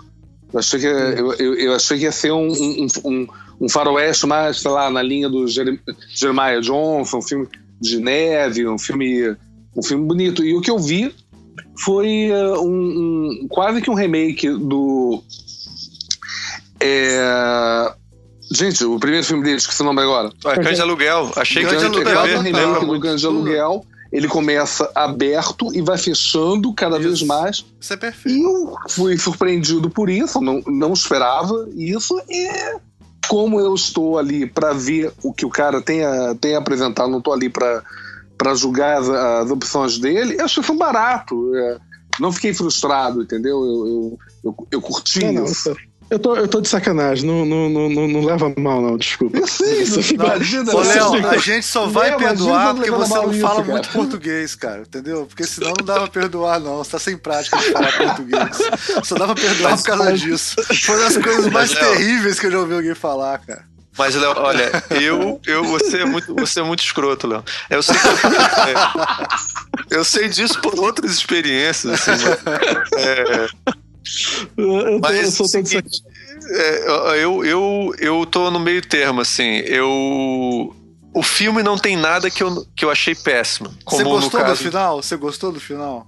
Gostei do final. Achei Putz. razoável o final. Achei razoável. Graças a Deus. Achei difícil de. de é, um, é uma história difícil do jeito que ele tava montando de terminar a história, né? Porque claramente se via, eram oito pessoas odiadas, não podia ter um final feliz pra nenhum deles, assim, era mais ou menos Era isso. nove, né? Só que a gente não sabia. Eram nove, mas a gente não sabia. É, eu, Não, não, eram, eram, eram oito o tempo todo, né? Porque, o- porque o velho não era. O, o velho era um impostor, né? Ah, O velho, velho era cenário. Ah, interessante. Mas ó, eu gostei do filme. odi- era bem, bem odiável ele, eu achei. Eu, eu tive um momento retrô, assim. Eu, eu gostei muito do. Uma das coisas que eu gostei muito do filme é porque ele me lembrou um pouco esse Tarantino do começo da carreira. Essa coisa que É. o Silvio falou, eu concordo muito. Assim, me lembrou muito o Cães de Aluguel, é, da coisa teatral, de estar preso num. Teatral no melhor sentido, tá? Não tô falando mal de cinema, não. De estar fechado no ambiente, ser muito em cima do diálogo, é, e essa coisa de vir fechando. E aí eu acho que eu comecei a ver um Tarantino tentando de novo fazer umas experiências mais assim em cima das coisas que ele que ele ele é um mestre né mestre do diálogo mestre da da, da- desse roteiro acontecendo poucas coisas assim eu achei muito interessante rever essa habilidade dele assim Interessante que meu filho não gostou disso, que ele falou que parecia muito cão de aluguel. Interessante. Eu acho Curioso. que ele pare... Você falou sobre Picasso dizendo que o pior coisa é você parodiar a si mesmo ou imitar a si mesmo. E eu acho que esse filme, não é por acaso que ele tá dizendo que ele não vai mais fazer filme. Esse é um dos últimos filmes dele. Ele tá. Ele, pelo jeito, tá raspando o balde aí. sem dúvida É, eu concordo com você tá eu concordo com você é, já que você está me atacando diretamente assim eu vou só é, você tá, agora tá me atacando tudo bem Tava me segurando até o final pra Tá muito. É, o- Tá? Mas é o seguinte, eu gostei do filme, mas eu continuo achando que não é mais o Tarantino dos anos 90. Só, só pra falar isso. Mas não vai ser, né? Nós estamos nos anos 2010, como é que ele vai ser dos anos 90? Só se ele entrar no universo alternativo do Silvio Não, mas lá, não é pô, ele fazendo. Ele, inclusive, ele ser exatamente o cara dos anos 90, não é isso. Não é o cara que tá inovando é, dentro de uma, de uma coisa de tentar desenvolver uma história mais elaborada, que era o que ele tava fazendo naquela. é Olha só, eu vou, dar, eu vou dar um exemplo de música. Você pode ser um músico tipo Miles Davis, que reinventou o jazz três, quatro vezes durante a vida dele. Mas também você pode ser o João Gilberto, que cada vez você faz melhor aquilo. Quer dizer, cada, um, cada artista tem um Ele estilo. não, Você não, Tarantino, Boa não, analogia. Tarantino, eu não achei uma boa analogia, deixa eu explicar por quê. mas você não, é- acha nada bom. Caso- Rapidinho, deixa eu só falar. Não é nem uma coisa nem outra. Não é um cara que pegou uma coisa que ele tá elaborando cada vez melhor e fazendo melhor. Não é o caso do Tarantino, não. Ele, inclusive, experimenta coisas diferentes, é, faz coisas um pouco diferentes da outra. Assim. Olha, eu vou discordar. Eu acho, Acho eu, que não, hein? Eu, eu vou discordar. Eu acho que ele, ele, ele, ele tem melhorado em várias coisas. Vocês falam como se o cara fosse. Se ele não tivesse evoluído. Evolu... Todo mundo evolui, quer dizer, existe uma transformação. Ele melhor, ele, eu acho que esse claro, filme. Eu acho que esse filme ele tem umas coisas. É, a beleza das cenas, a coisa da introdução, a apresentação dos personagens no começo, muito grande e muito bem feita. Não sei, cara. Eu acho que é, é, o- é mesmo tema, mas ele, ele, cada dia que passa, ele melhora em algumas coisas. Tem Às que- vezes não tem, funciona. Às vezes não Tem funciona. a questão racial que ele, que, ele, que ele começou a trazer mais cada vez. Filme Tratando é de uma filme, maneira né? diferente. É. É. Agora, eu tô chateado, cansado dessa coisa, a, a, a reviravolta pela violência, essas coisas sempre tá. é, o cara vomita muito sangue exageradamente, sei lá, isso às vezes me cansa um pouco nele. Mas, mas que ele. Você dizer que, que foi uma involução, não sei. Acho que às vezes Não, funciona, eu às vezes falei, não eu funciona. não falei isso, Almir. Eu não falei com evolução. Não, eu falei só que não é também o cara que tá apurando cada vez mais. Eu não sei disso, não. Só acho o seguinte: eu gostei do filme, me diverti muito no filme, achei os diálogos ótimos é, e os atores estão muito bom, muito, cara, estão excelentes no filme. Inclusive o cara que faz aquele, a- aquele é, xerife, cara que vai virar o xerife, né? Pô, achei o cara tá excelente. Ele quando entra no filme, inclusive ele dá um ritmo muito legal pra Ele história. me lembrou assim um jovem Jack Nicholson. Eu achei, achei curioso. Foi ótimo. Eu gostei dele. Muito ótimo. O Gostei jeito que ele dele. entra é muito maravilhoso no filme. É excelente o jeito que ele entra. Quem é o ator, Porra. gente? Eu devia conhecer é James Sparks, é isso? Ele não é um ator muito famoso, né? Não, Ele é não, um ator tá não. no Django. Mas não, não lembro Eu achei você, ele- você é sempre muito otimista, cara. Um jovem Jack Nicholson. Eu espero que ele, eu espero Eu que achei, ficou me lembrando, ele, não. ele cresça mesmo. Boa sorte na carreira dele. Não, a coisa do, a coisa do risinho sarcástico. é, me lembrou ali, o Jovem Jack Não, é verdade. Ali, ali de O Corvo, gente. Lá, lá, lá de- do comecinho dos anos 60. É, do Corvo. Caraca, Só desenterrou. se for do Corvo, só se legal. Desenterrou total. Filme- Ó, Não, realmente, eu, eu realmente gostei do filme, gostei de todo mundo. Eu adoro a Jennifer Jason Leigh, eu sou ela foi dela. brilhante. Ela foi brilhante nesse filme. Ela, é, Ela é- ela é incrível, inclusive assim. É, Tá indicada é, pro Oscar ela, será? Cara, o filme levou poucas indicações. Qu- Quanto, quais indicações que ele teve, Léo? Não me lembro, sabia? É, ele recebeu de roteiro, eu acho. Não tenho também certeza, não. Eu acho que recebeu Deixa de eu roteiro. olhar aqui. Eu acho que ela foi Eu acho indicada que foram pro três Oscar. indicações só. Acho que ela, É, ela foi indicada, ela foi indicada. ela foi. Acho que a trilha sonora, será que foi também? A gente nem falou a trilha sonora do Eu filme. acho que a é- trilha foi, sim, a trilha foi. A, A trilha é muito incrível, boa, gente. cara. A- só um momentinho. A trilha sonora é do Ennio Morricone, o cara É, é- exatamente. que é o cara que É, fez Léo, me, co- me corrija aí, mas o que aconteceu foi que o Ennio Morricone ele começou a reclamar do Tarantino, não é isso? Diz que o Tarantino pegava as músicas dele e botava fora de contexto no filme, e a reação do Tarantino foi contratar ele para fazer a primeira trilha original do Eu, Tarantino. eu né? não, eu não sei, você tá sabendo mais disso do que eu. desculpa. É, eu, eu- eu não sei se eu, se eu tô errando alguma coisa do que eu tô falando, mas é, o Tarantino ele tem uma, uma questão curiosa nas trilhas sonoras que ele é que nem o, que nem o Kubrick, ele, ele gosta de, de deixar nos filmes as step tracks, né? Ele, ele, ele faz colagem de música, tem umas colagens até muito estranhas, né? É, pode entrar qualquer tipo de música a qualquer momento, totalmente fora do contexto. E acaba funcionando bem. E ah, na época do Django, o, a, a, a, a música do, do, do Morricone utilizada na, na, na trilha sonora, né? E o Morricone teria, teria não, reclamou que Tarantino estava pegando as músicas dele e botando fora de contexto. É. Bastardos só- só- Ingloriosos, Bastardos Ingloriosos ele também usa Morricone muito bem. Ele- ele Léo, adora Morricone. Léo, Léo, olha só, Bastardos Inglórios. Inglórios. Inglórios é uma tradução maluca da tua cabeça. É, Tarantino só curiosa, Tá, porque ele, ele, ele fez uma coisa que ele. Ele, ele, ele, re- ele reagiu a isso é, mudando um- um- uma questão de estilo nos filmes dele, né? Ele, ele contratou o Morricone para fazer uma trilha original. que E parece que ele fez antes, né? original. Parece, parece que ele fez antes, né? Ele fez a trilha é, e sem, sem ver nenhuma imagem. Você né? vê Ele a fez- imagem e o Tarantino utilizou. É, Quer dizer, os dois, os dois se encontraram no meio do caminho, né? É só pra. Eu ouvi Gente. dizer, eu ouvi dizer hora- que ele Deixa eu saltou. falar isso, Léo, deixa eu falar. Gente, o pessoal saber quem é o Ennio Morricone, ele fez o bom, o mal e o feio. Ele, Ele do conflito em português. É, ele fez as grandes trilhas sonoras do, do- dos, dos espaguetes italianos, dos grandes sucessos de filmes de western italiano. Ele é um incrível é, é, é, É um compositor. dos compositores mais prolíficos que tem. Ele não só fez. Ele fez tudo que é filme italiano. Ele, ele- e fez de outros filmes, como é, The Thing, né? O Enigma do Outro Mundo, que é um filme extremamente parecido com esse filme do Tarantino. Ele também fez a trilha Tem muito a filme. ver. Tem Gente, muito a- é muito engraçado o Enigma do Outro Mundo nesse filme, né? Porque tem um momento do filme fala assim: gente, eu tô vendo um filme com Kurt Russell no meio de um lugar Isso aí, isso aí. gelado e preocupado com quem é, a, a, a- Isso, quem é o exatamente. incorporado. É. Exatamente. Não, e, a- e o final do filme é um negro. Essas referências são muito doidas. E o final do filme tem um negro e um branco que estão pra morrer também no final do filme. No, no- no- quando acaba Isso, o filme. verdade, eu tinha esquecido disso, Verdade, é verdade, verdade. verdade, verdade. É, deve ter sido a referência, né? Não sei. Não, ele, ele, ele disse que é a referência total do filme. A A, maior referência é The Thing do Carpenter. Gente, ele é. falou isso, eu somente não Falou, disso. falou. Eu vi a entrevista hoje. Eu achei, achei um barato isso, né? É, é disso tipo de coisa que eu digo, gente. Eu, eu, eu, eu acho que ele continua com, com a mesma cara, entendeu? É, é um artista. O Silvio tá certo nisso. Ele é um artista, cara. É foda. Não dá pra negar isso, né? É. Eu, eu tô me segurando esse tempo todo, porque eu não falei nada até agora. Fala, Léo. Tá, fala. então fala, fala, fala. Então vamos lá. Olha, eu acho que é o filme mais derivativo dele no sentido de ser parecido com os outros filmes dele.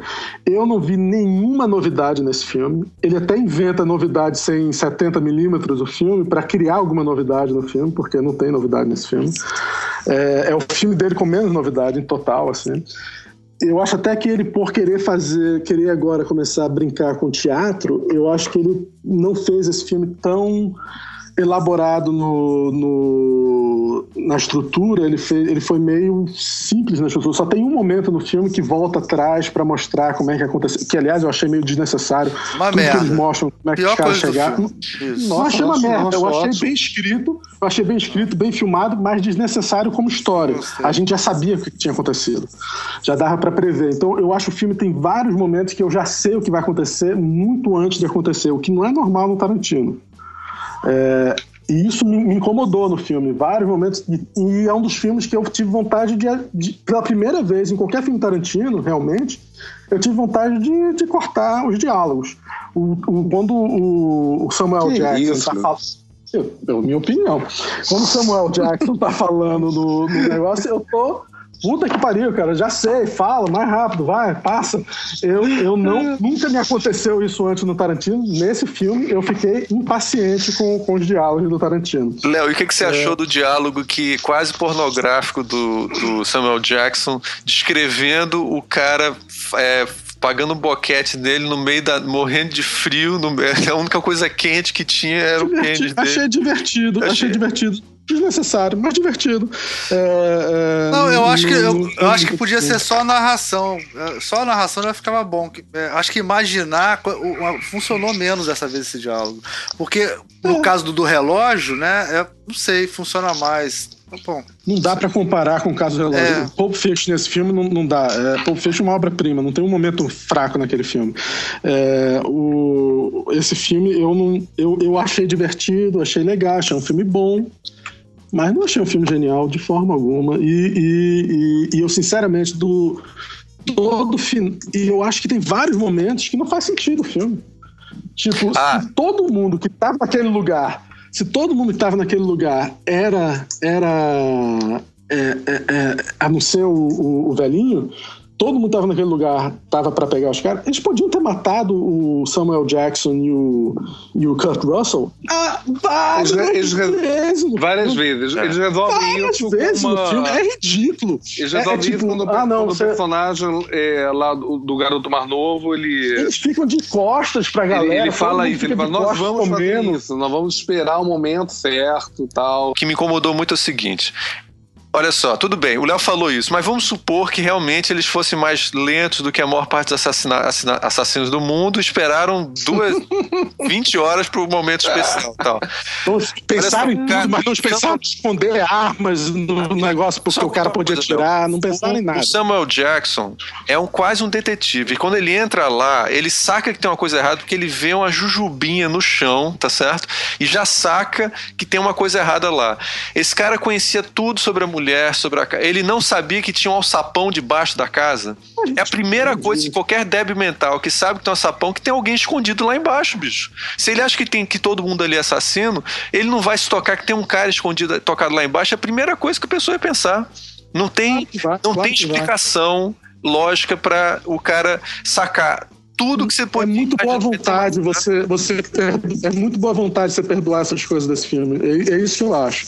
Ah, agora é um filme Eu acho que é legal, muita catação de piolho perdoar isso. Não, de É, jeito é nenhum. condenar isso. Não dá, não. Eu não vejo, Deus, não. eu não vejo, não O vejo, não vejo razão. É, um- Não vejo razão. é um reconheceu, filme que Silvio, chega esse O cara filme reconheceu, Silvio, a porra do, do, da, da comida. Ele percebeu que não era comida feita pela mulher. Ele não ia saber a da arquitetura da, da, do- da, da casa. Naquela época todo mundo ia saber dessas coisas, bicho. Porra, se você entra num- dentro de uma, de uma sala e tem um armário trancado, aí você assim, porra, onde é que será que deve estar teu amante, né? Será que ele tá trancado? É? É.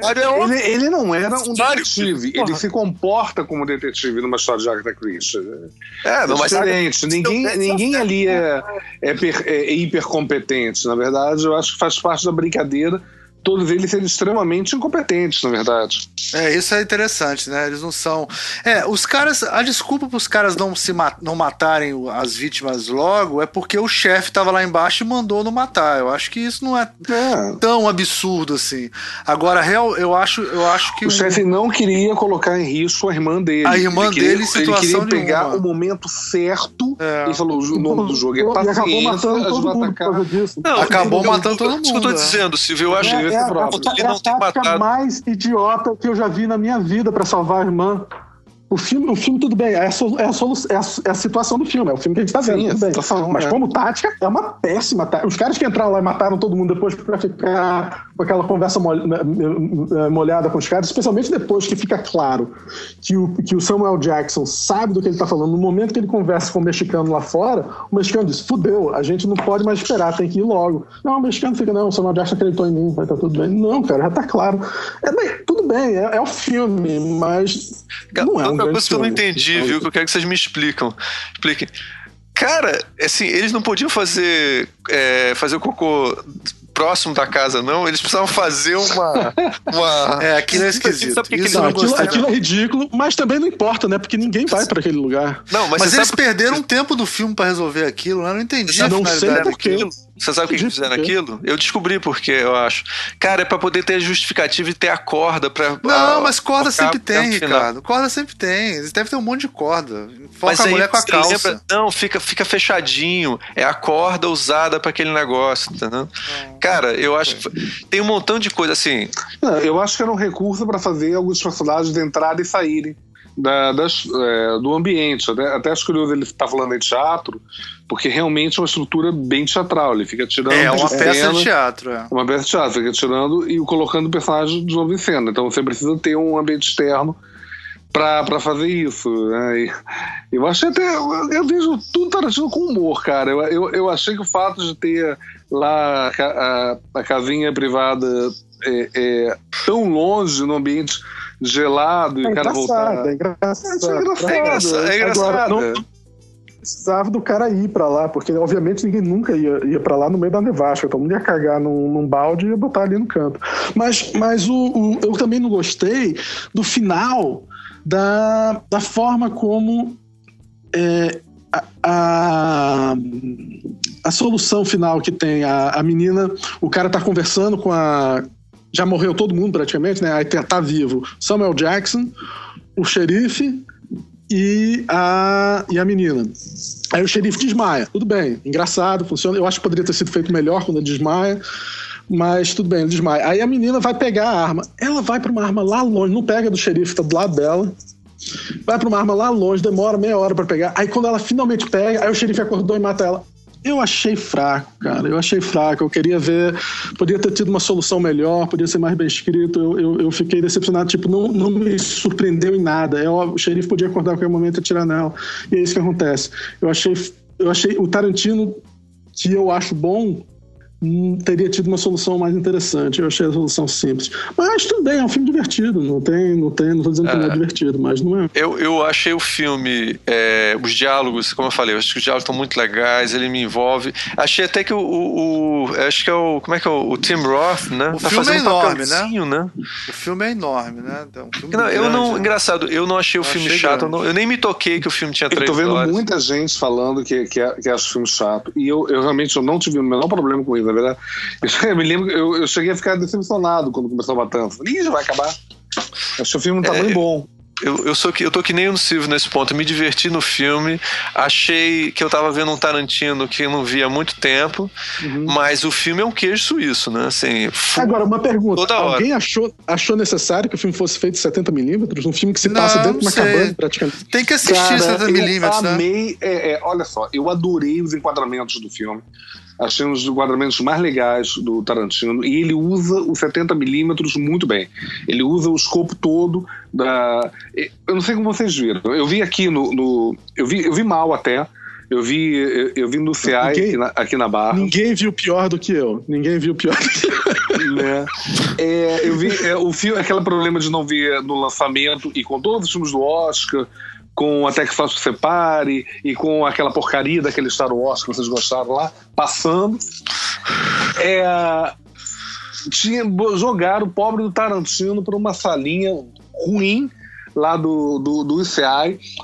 Eu fiquei puto que a, a sala, a, a, a, tela tinha uns furos na tela. Aliás, eu tenho que fazer uma carta para o ICI reclamar disso. Que é uma tipo de coisa só. É, tinha uns furozinhos bem no meio da tela. É uma, é, é uma coisa que só, só aparece em, em, em cena com imagem branca, sabe? Apareceu o tempo todo. cara, eu tava muito puto. Mas só que assim, é, mesmo assim, você tem um filme projetado em 70mm, é aquela tripa de, de, de, de, de tela larga, né? É, parece, lembra muito os filmes do, do, do Peckinpah, que foram rodados nesse formato. Cara, os, os enquadramentos são muito bonitos, inclusive na, nas cenas internas. Ele, ele, trabalha bem com profundidade de campo, com coisas acontecendo em dois planos, com close em primeiro plano num cantinho da tela e, e, e, e o, o resto em plano geral, né? É, no fundo, ocupando todo, todo o resto do campo. Eu achei muito legal. Eu adorei ver o filme 70mm. E eu queria realmente ver o, o, o, filme no cinema realmente bacana. Ele, ele, ele chegou a declarar que ele ficou puto com, com a Disney, né? Por causa da, do lançamento do, do Star Wars junto, porque um dos fetiches dele para fazer em 70mm foi exibir, exibir o filme no, no, no Dome de Hollywood, que é, que é um, dos, um dos últimos cinemas em cinerama, né? E ele ia fazer o lançamento. Acho que ele fez o lançamento do filme lá, mas ele não pôde exibir o filme lá porque o, o Star Wars 7 tava, tava sendo, tá, está sendo exibido. No, no, Na verdade, foi mais complicado que isso. Foi mais complicado que isso. O, o ele tinha um contrato para passar lá, ia passar lá.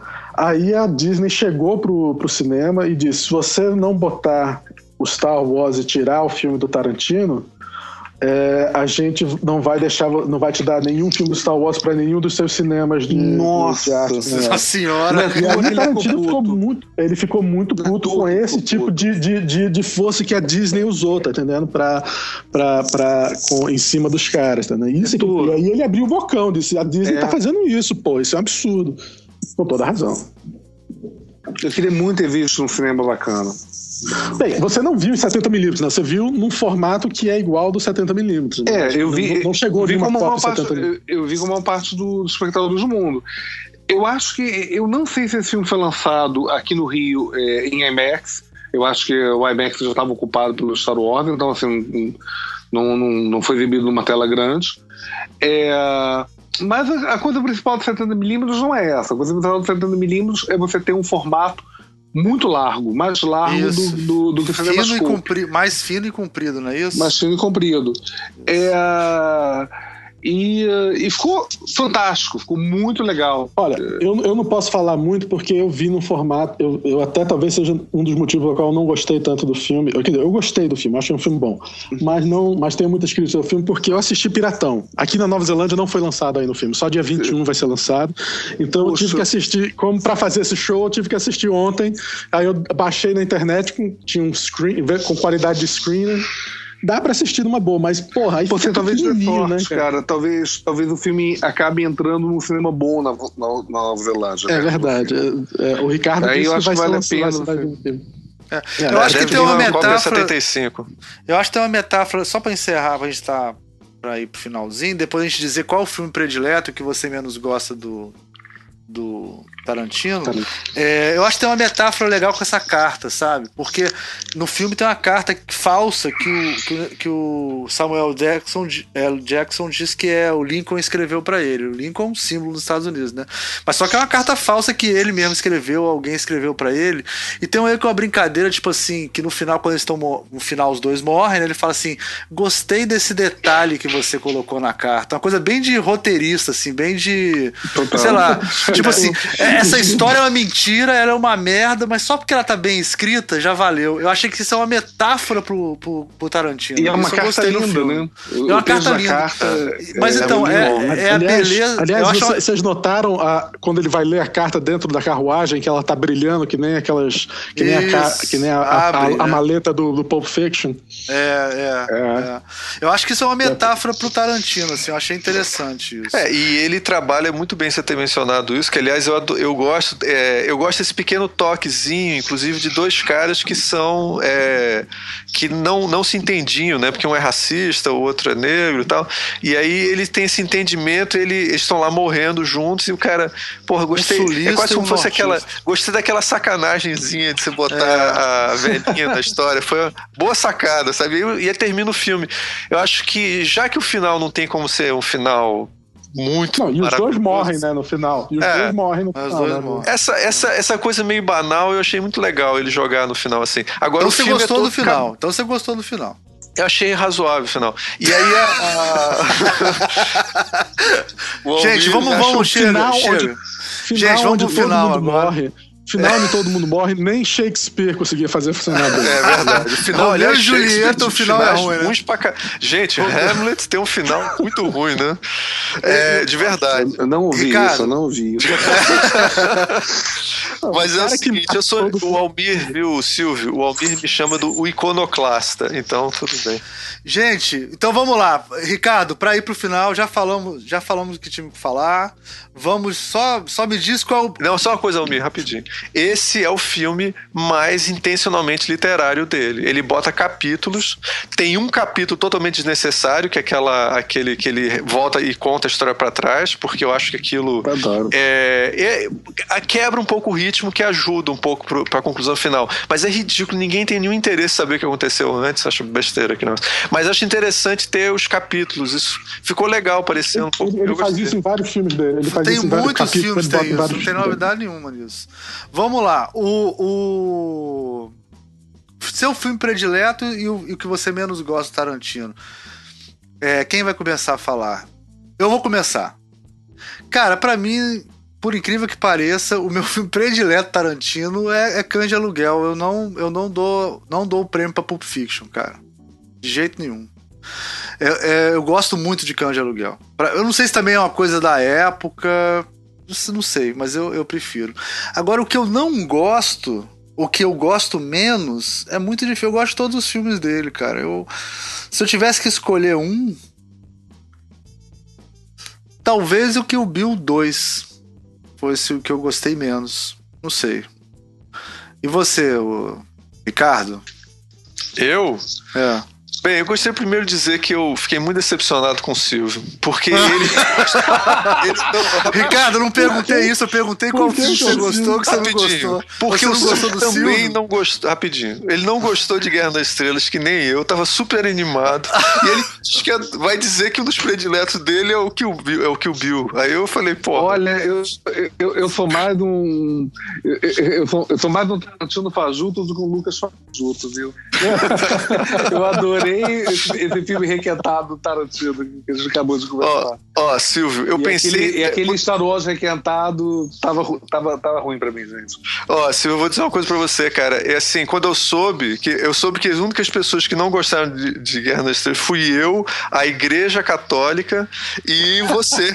Então, assim, o resto três únicas inteiro adorou o pessoas. filme. Cara, as Vocês pessoas estão bem acompanhados, vocês estão bem acompanhados. as pessoas ficam chocadas comigo. E eu, eu, nem- eu nem sou assim, eu nem fico falando, ah, eu odiei, não, não, não, não, não gostei, me decepcionou e tal. E já, já alguns amigos meus chegaram assim, como? Assim, uma coisa assim, falta de direito minha de. É um problema De de caráter, né? É filme. um problema de caráter. Olha, olha só, Ricardo, qual é o seu filme predileto e o que você menos gosta? Ah, cara, pra mim tem que ser o Pulp Fiction, cara. Pulp Fiction. Mas toda a, a- a- os primeiros filmes, inclusive roteiros dele, eu sou completamente fã doente, assim. Posso rever qualquer hora. Se alguém trouxer pra gente, eu sento e revejo. Adoro. E qual que Agora, você gostou? O que eu gostei menos tem que ser o Kill Bill por uma questão simbólica. Não é porque eu acho necessariamente o pior filme dele, não. É porque realmente é, as escolhas que ele faz ali naquele momento me, me decepcionaram naquela época. Hoje em O dia eu Kill Bill entendo. inteiro, a Kill carreira. Bill, os dois Kill Bills? Eu não vi a segunda parte, então. Ah, é verdade. Eu não quis ver a segunda parte. Então, assim, é, é, e aí, assim, então, é, eu realmente, assim, para mim foi uma coisa que, que me marcou muito, assim, tipo, embora eu adore a, o, a- o desenho animado, o anime que tem no meio, eu acho a melhor coisa do filme. Aliás, a única coisa que eu gosto no filme.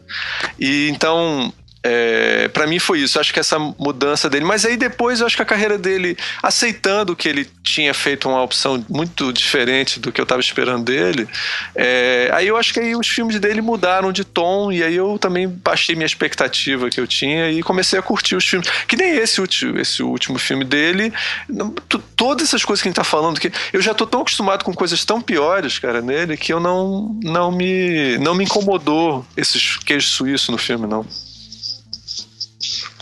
Léo, fala você. Bem, o, eu acho que Pulp Fiction é a obra-prima dele, é, independentemente de eu ter gostado ou não, é a obra-prima dele, isso daí é. é não, isso, isso eu concordo, é a obra-prima dele, mas o que eu mais gosto é Exatamente, é, é o diretor, é. é. o diretor de Pulp Fiction e isso, ele podia morrer depois disso, que isso. ele seria lembrado para sempre. Mas, e é o meu filme predileto. Eu adoro Pulp Fiction, adoro cada momento do Pulp Fiction, eu acho escrito, é, cenas fantásticas. Depois eu gosto muito de Jack Brown também, eu sou muito fã do Jack Brown, mas Pulp Fiction ainda fica em primeiro lugar. O que eu não gosto é o Kill Bill, e eu acho que o Kill Bill 2 se, se, os, se vai ser visto como dois filmes, né? O Kill Bill 2 eu acho é o único filme que eu não consegui gostar de quase nada do filme. O Bill 1 eu gosto, eu gosto de coisas, muita coisa do filme. Eu acho que esteticamente ele tem muitas contribuições. O 2 tem uma coisa ou outra, mas eu detesto muita coisa naquele filme. Então aqui o Bill 2, com certeza, de longe. E os outros eu gosto. Mas tem que lembrar que a gente está falando do, do, do talvez o, o cineasta mais importante dos anos 90, né? É, porque ele, não tem como negar tá... que Kill Bill, mesmo um, é um marco, né? Mesmo não sendo um filme. É um marco. É um marco. É, é um ele é um autor, ele é um artista, então é, é, é mesmo. A gente tá reclamando, é tipo falar qual filme é o pior filme do Stanley Kubrick. Eu vou ter um filme pior que eu detesto do Stanley Kubrick, eu não gosto. mas o cara é um gênio. Não tô dizendo que ele é do nível do Stanley Kubrick, mas ele é um cara tão importante quanto, tá entendendo? Ele é, ele é um, um grande autor da, dessa fase da, do cinema independente e, e eu acho que ele ainda tem coisas interessantes para mostrar. Não acho que ele tem grandes surpresas na carreira dele ainda. Ficaria muito surpreso se ele tivesse. Se ele tivesse um outro Django, eu ficaria muito surpreso. Mas quem sabe? Quem sabe? Silvio, você que é a única pessoa equilibrada aqui capaz de falar alguma coisa com educação, capaz de falar alguma coisa com educação e bom senso aqui, assim, Olha, usando bem as falou. palavras em português, entendeu? Se expressando corretamente. Uma pessoa que pode dar uma contribuição para esse programa verdadeira. Qual o filme que você mais gostou e o filme que você menos gostou do Olha, eu concordo muito aí com o com o que o Léo falou. Ele, ele é, é, mais do que um, um, um, bom cineasta, é um, é um cara que fez mais de duas obras altamente influentes. Acho, acho que ele mudou o cinema americano, né? Algumas vezes, né? Eu acho, eu acho que já o de Aluguel já, já aponta novos caminhos para o cinema americano. Acho que o Pulp Fiction, de novo, re, re, revoluciona. Assim, Pulp Fiction é, é, é, é, um, é um filme que tem um, um roteiro labiríntico e que foi distribuído pela, pela Disney, foi exibido em, em, é, em, sala, em salas de cinema mainstream e, é, e o público acompanhou super bem, acho mostrou que, que, que, dava para ter filmes mais elaborados em termos de, de acronologia, né, de, de, de da, da, narrativa, não necessariamente linear, né, teve muita coisa que veio depois que vem, que, que vem nessa linha, né, não sei se teria um Babel se, se, tivesse, se não tivesse havido um Tom Fiction. Então, é, é talvez o filme mais influente dele. Eu acho que o Bill também é um filme, de novo repetindo o que vocês falaram, eu acho que o Bill também é, é um filme que apresenta caminhos novos para o cinema americano, particularmente para o cinema de ação. No gosto, no gosto pessoal, eu, eu não sei dizer. É, não sei dizer mesmo. Assim, eu, eu, eu, curti cada filme dele, inclusive o, o, o Kill Bill 2 pelo que o filme era, era pelo que o filme estava apresentando. Eu fiquei surpreso algumas vezes. Eu, eu, fiquei surpreso com a forma como, como ele botou o pé no freio do que o Bill 2 foi uma direção bem diferente. Eu até aposto, acho que se o Ricardo um dia viu que o Bill 2 ele, ele talvez regenere o que o Bill, porque é um filme muito diferente do primeiro. Não concorda, Léo? É um filme bem diferente. É bem É um filme bem diferente. diferente. Um filme bem diferente. É É... E uh, você gosta mais disso? um. Não, é pior do que um. Você acha pior que um? Eu acho. É, é o que eu disse, que eu achava o pior do filme dele era o do Rio Bill 2. Eu, eu, eu não sei. É, eu vi cada filme dele mais ou menos na época que passou no cinema e eu nunca revi. Eu, é um cineasta que eu vejo muito vapeando. Tá- acho que tá, dev, tá devendo. Eu, eu tô devendo fazer uma, uma revisão dos filmes dele. A, a coisa que eu lembro é que eu sempre me diverti pra caralho. É, eu adorei esse último, go- gostei de verdade. Eu acho que se fosse assim, pra botar um. Não sei se eu digo que é um favorito, mas pra botar um filme que mais marcou, eu diria que é o Pulp Fiction mesmo.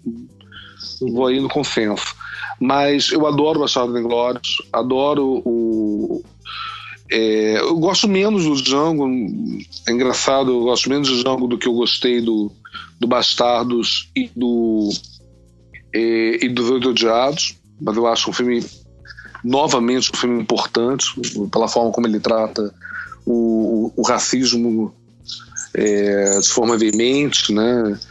É, acho bem interessante o filme. Mas aí, eu, eu fico no, no Pulp Fiction como, como o filme mais importante de Tarantino. E o filme que eu mais, E eu acho mais nenhum, e, nenhum diferente que dele. você, e nenhum que você menos gosta. Pô, nem o Prova não de Morte. consigo. Não consigo, não consigo. O Prova de Fogo, tá aí. É um filme que eu lembro. É menos marcante na minha mente. Eu não, eu não consigo lembrar muita coisa do Prova de Fogo. Prova de fogo? O que, que é isso? Prova de, Fogo, pro- não, prova, gente. prova de morte. Ah, Prova de morte. Prova de morte. É um filme que eu lembro menos. Eu- Tá bom, tá. Obrigado. Eu posso botar Aí, Prova de Morte Silvio, como, eu gostei como um filme mais. que eu de- menos gostei. Silvio, eu gostei mais de eu gosto é, a prova de morte Legal. do que, o, do que o Kill Bill. Pronto. Não, eu. Mas eu você tá em minoria, né, Ricardo? Você tá em minoria nisso. Não, total. Né? Não, Não, é que eu nem também, Guerra das também. Estrelas. Não, Ricardo, eu entendo totalmente porque você não curtiu o Kill Bill. É, é, é, o, o, o. Kill Bill é uma colagem, é, é, é, é, é- é um filme eh, masturbatório, assim, é uma brincadeira com o cinema eh, pessoal dele até, que por acaso chegou em, em grandes... é quase que um filme de estudante para grandes massas, né? Mas é justamente por isso que eu gosto do filme. Mas não é por- eu não- eu- Mas eu entendo só- você não gostar. eu Só, eu sei que o programa tá ficando longo, mas eu discordo totalmente da sua, dessa sua. Eu, eu concordo com tudo que você falou nas suas análises, menos essa. Eu acho que é um filme totalmente comercial. No sentido. Não que não, Não, tenha ele com ele, não. Pra mim é um filme que ele pensou realmente pro mercado mesmo. Eu acho. Não, não. Eu, eu acho que, ele, que, o, que o Silvio tem razão, mas não deixa de ser comercial por causa disso. Eu acho que esse, eh, sem querer abrir um, de novo um- uma nova vertente aqui de, de debate, mas eu acho que. ah, Não, não, não, não tô abrindo de novo, não, porque a gente falou isso. Acho que um- uma coisa bacana do Tarantino é, é que ele realmente ele, ele, ele, ele leva um, um- um cinema mais. É um dos diretores que leva um cinema mais pessoal para um, para um grande público, né? E, e e referências mais obscuras para, para um grande público. É verdade. Eu acho que ele é comercial desde o Canto Aluguel. Acho que ele é é comercial desde o perfeito, primeiro perfeito. filme. É, mas ele não tá procurando coisas obscuras, ele tá procurando coisas bem óbvias. Eu acho que esse filme ele era a esperança dele de voltar pro grande Óbvio pra quem, Ricardo? Isso, é- não sei, exatamente. Eu acho que tem um o cara, pouco o disso. cara tá usando, ele tá usando a roupa do, do, do Bruce Lee, cara, no final ali. Não, tudo bem, É, é óbvio pra gente, mas e, e o resto, cara, padre? Eu não sei, eu concordo um pouco com o Silvio, sim. É um, é um filme de cinéfilo, feito para cinéfilos, mas que num certo momento deixa de ser tanto para cinéfilos, assim, entendeu? É, não sei. Eu concordo, concordo com o Silvio.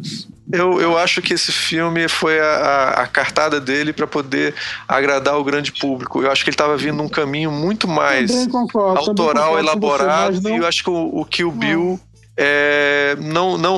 Tudo bem, mas olha só, depois é o que eu falei, Mas cara, aí que tá, fez a Ricardo, carreira o- a dele. questão, a questão, a questão É, de, a ser, carreira de, ser, de ser comercial não quer dizer que não seja Exatamente. autoral. Não é isso que eu tô não é falando. Eu tô falando.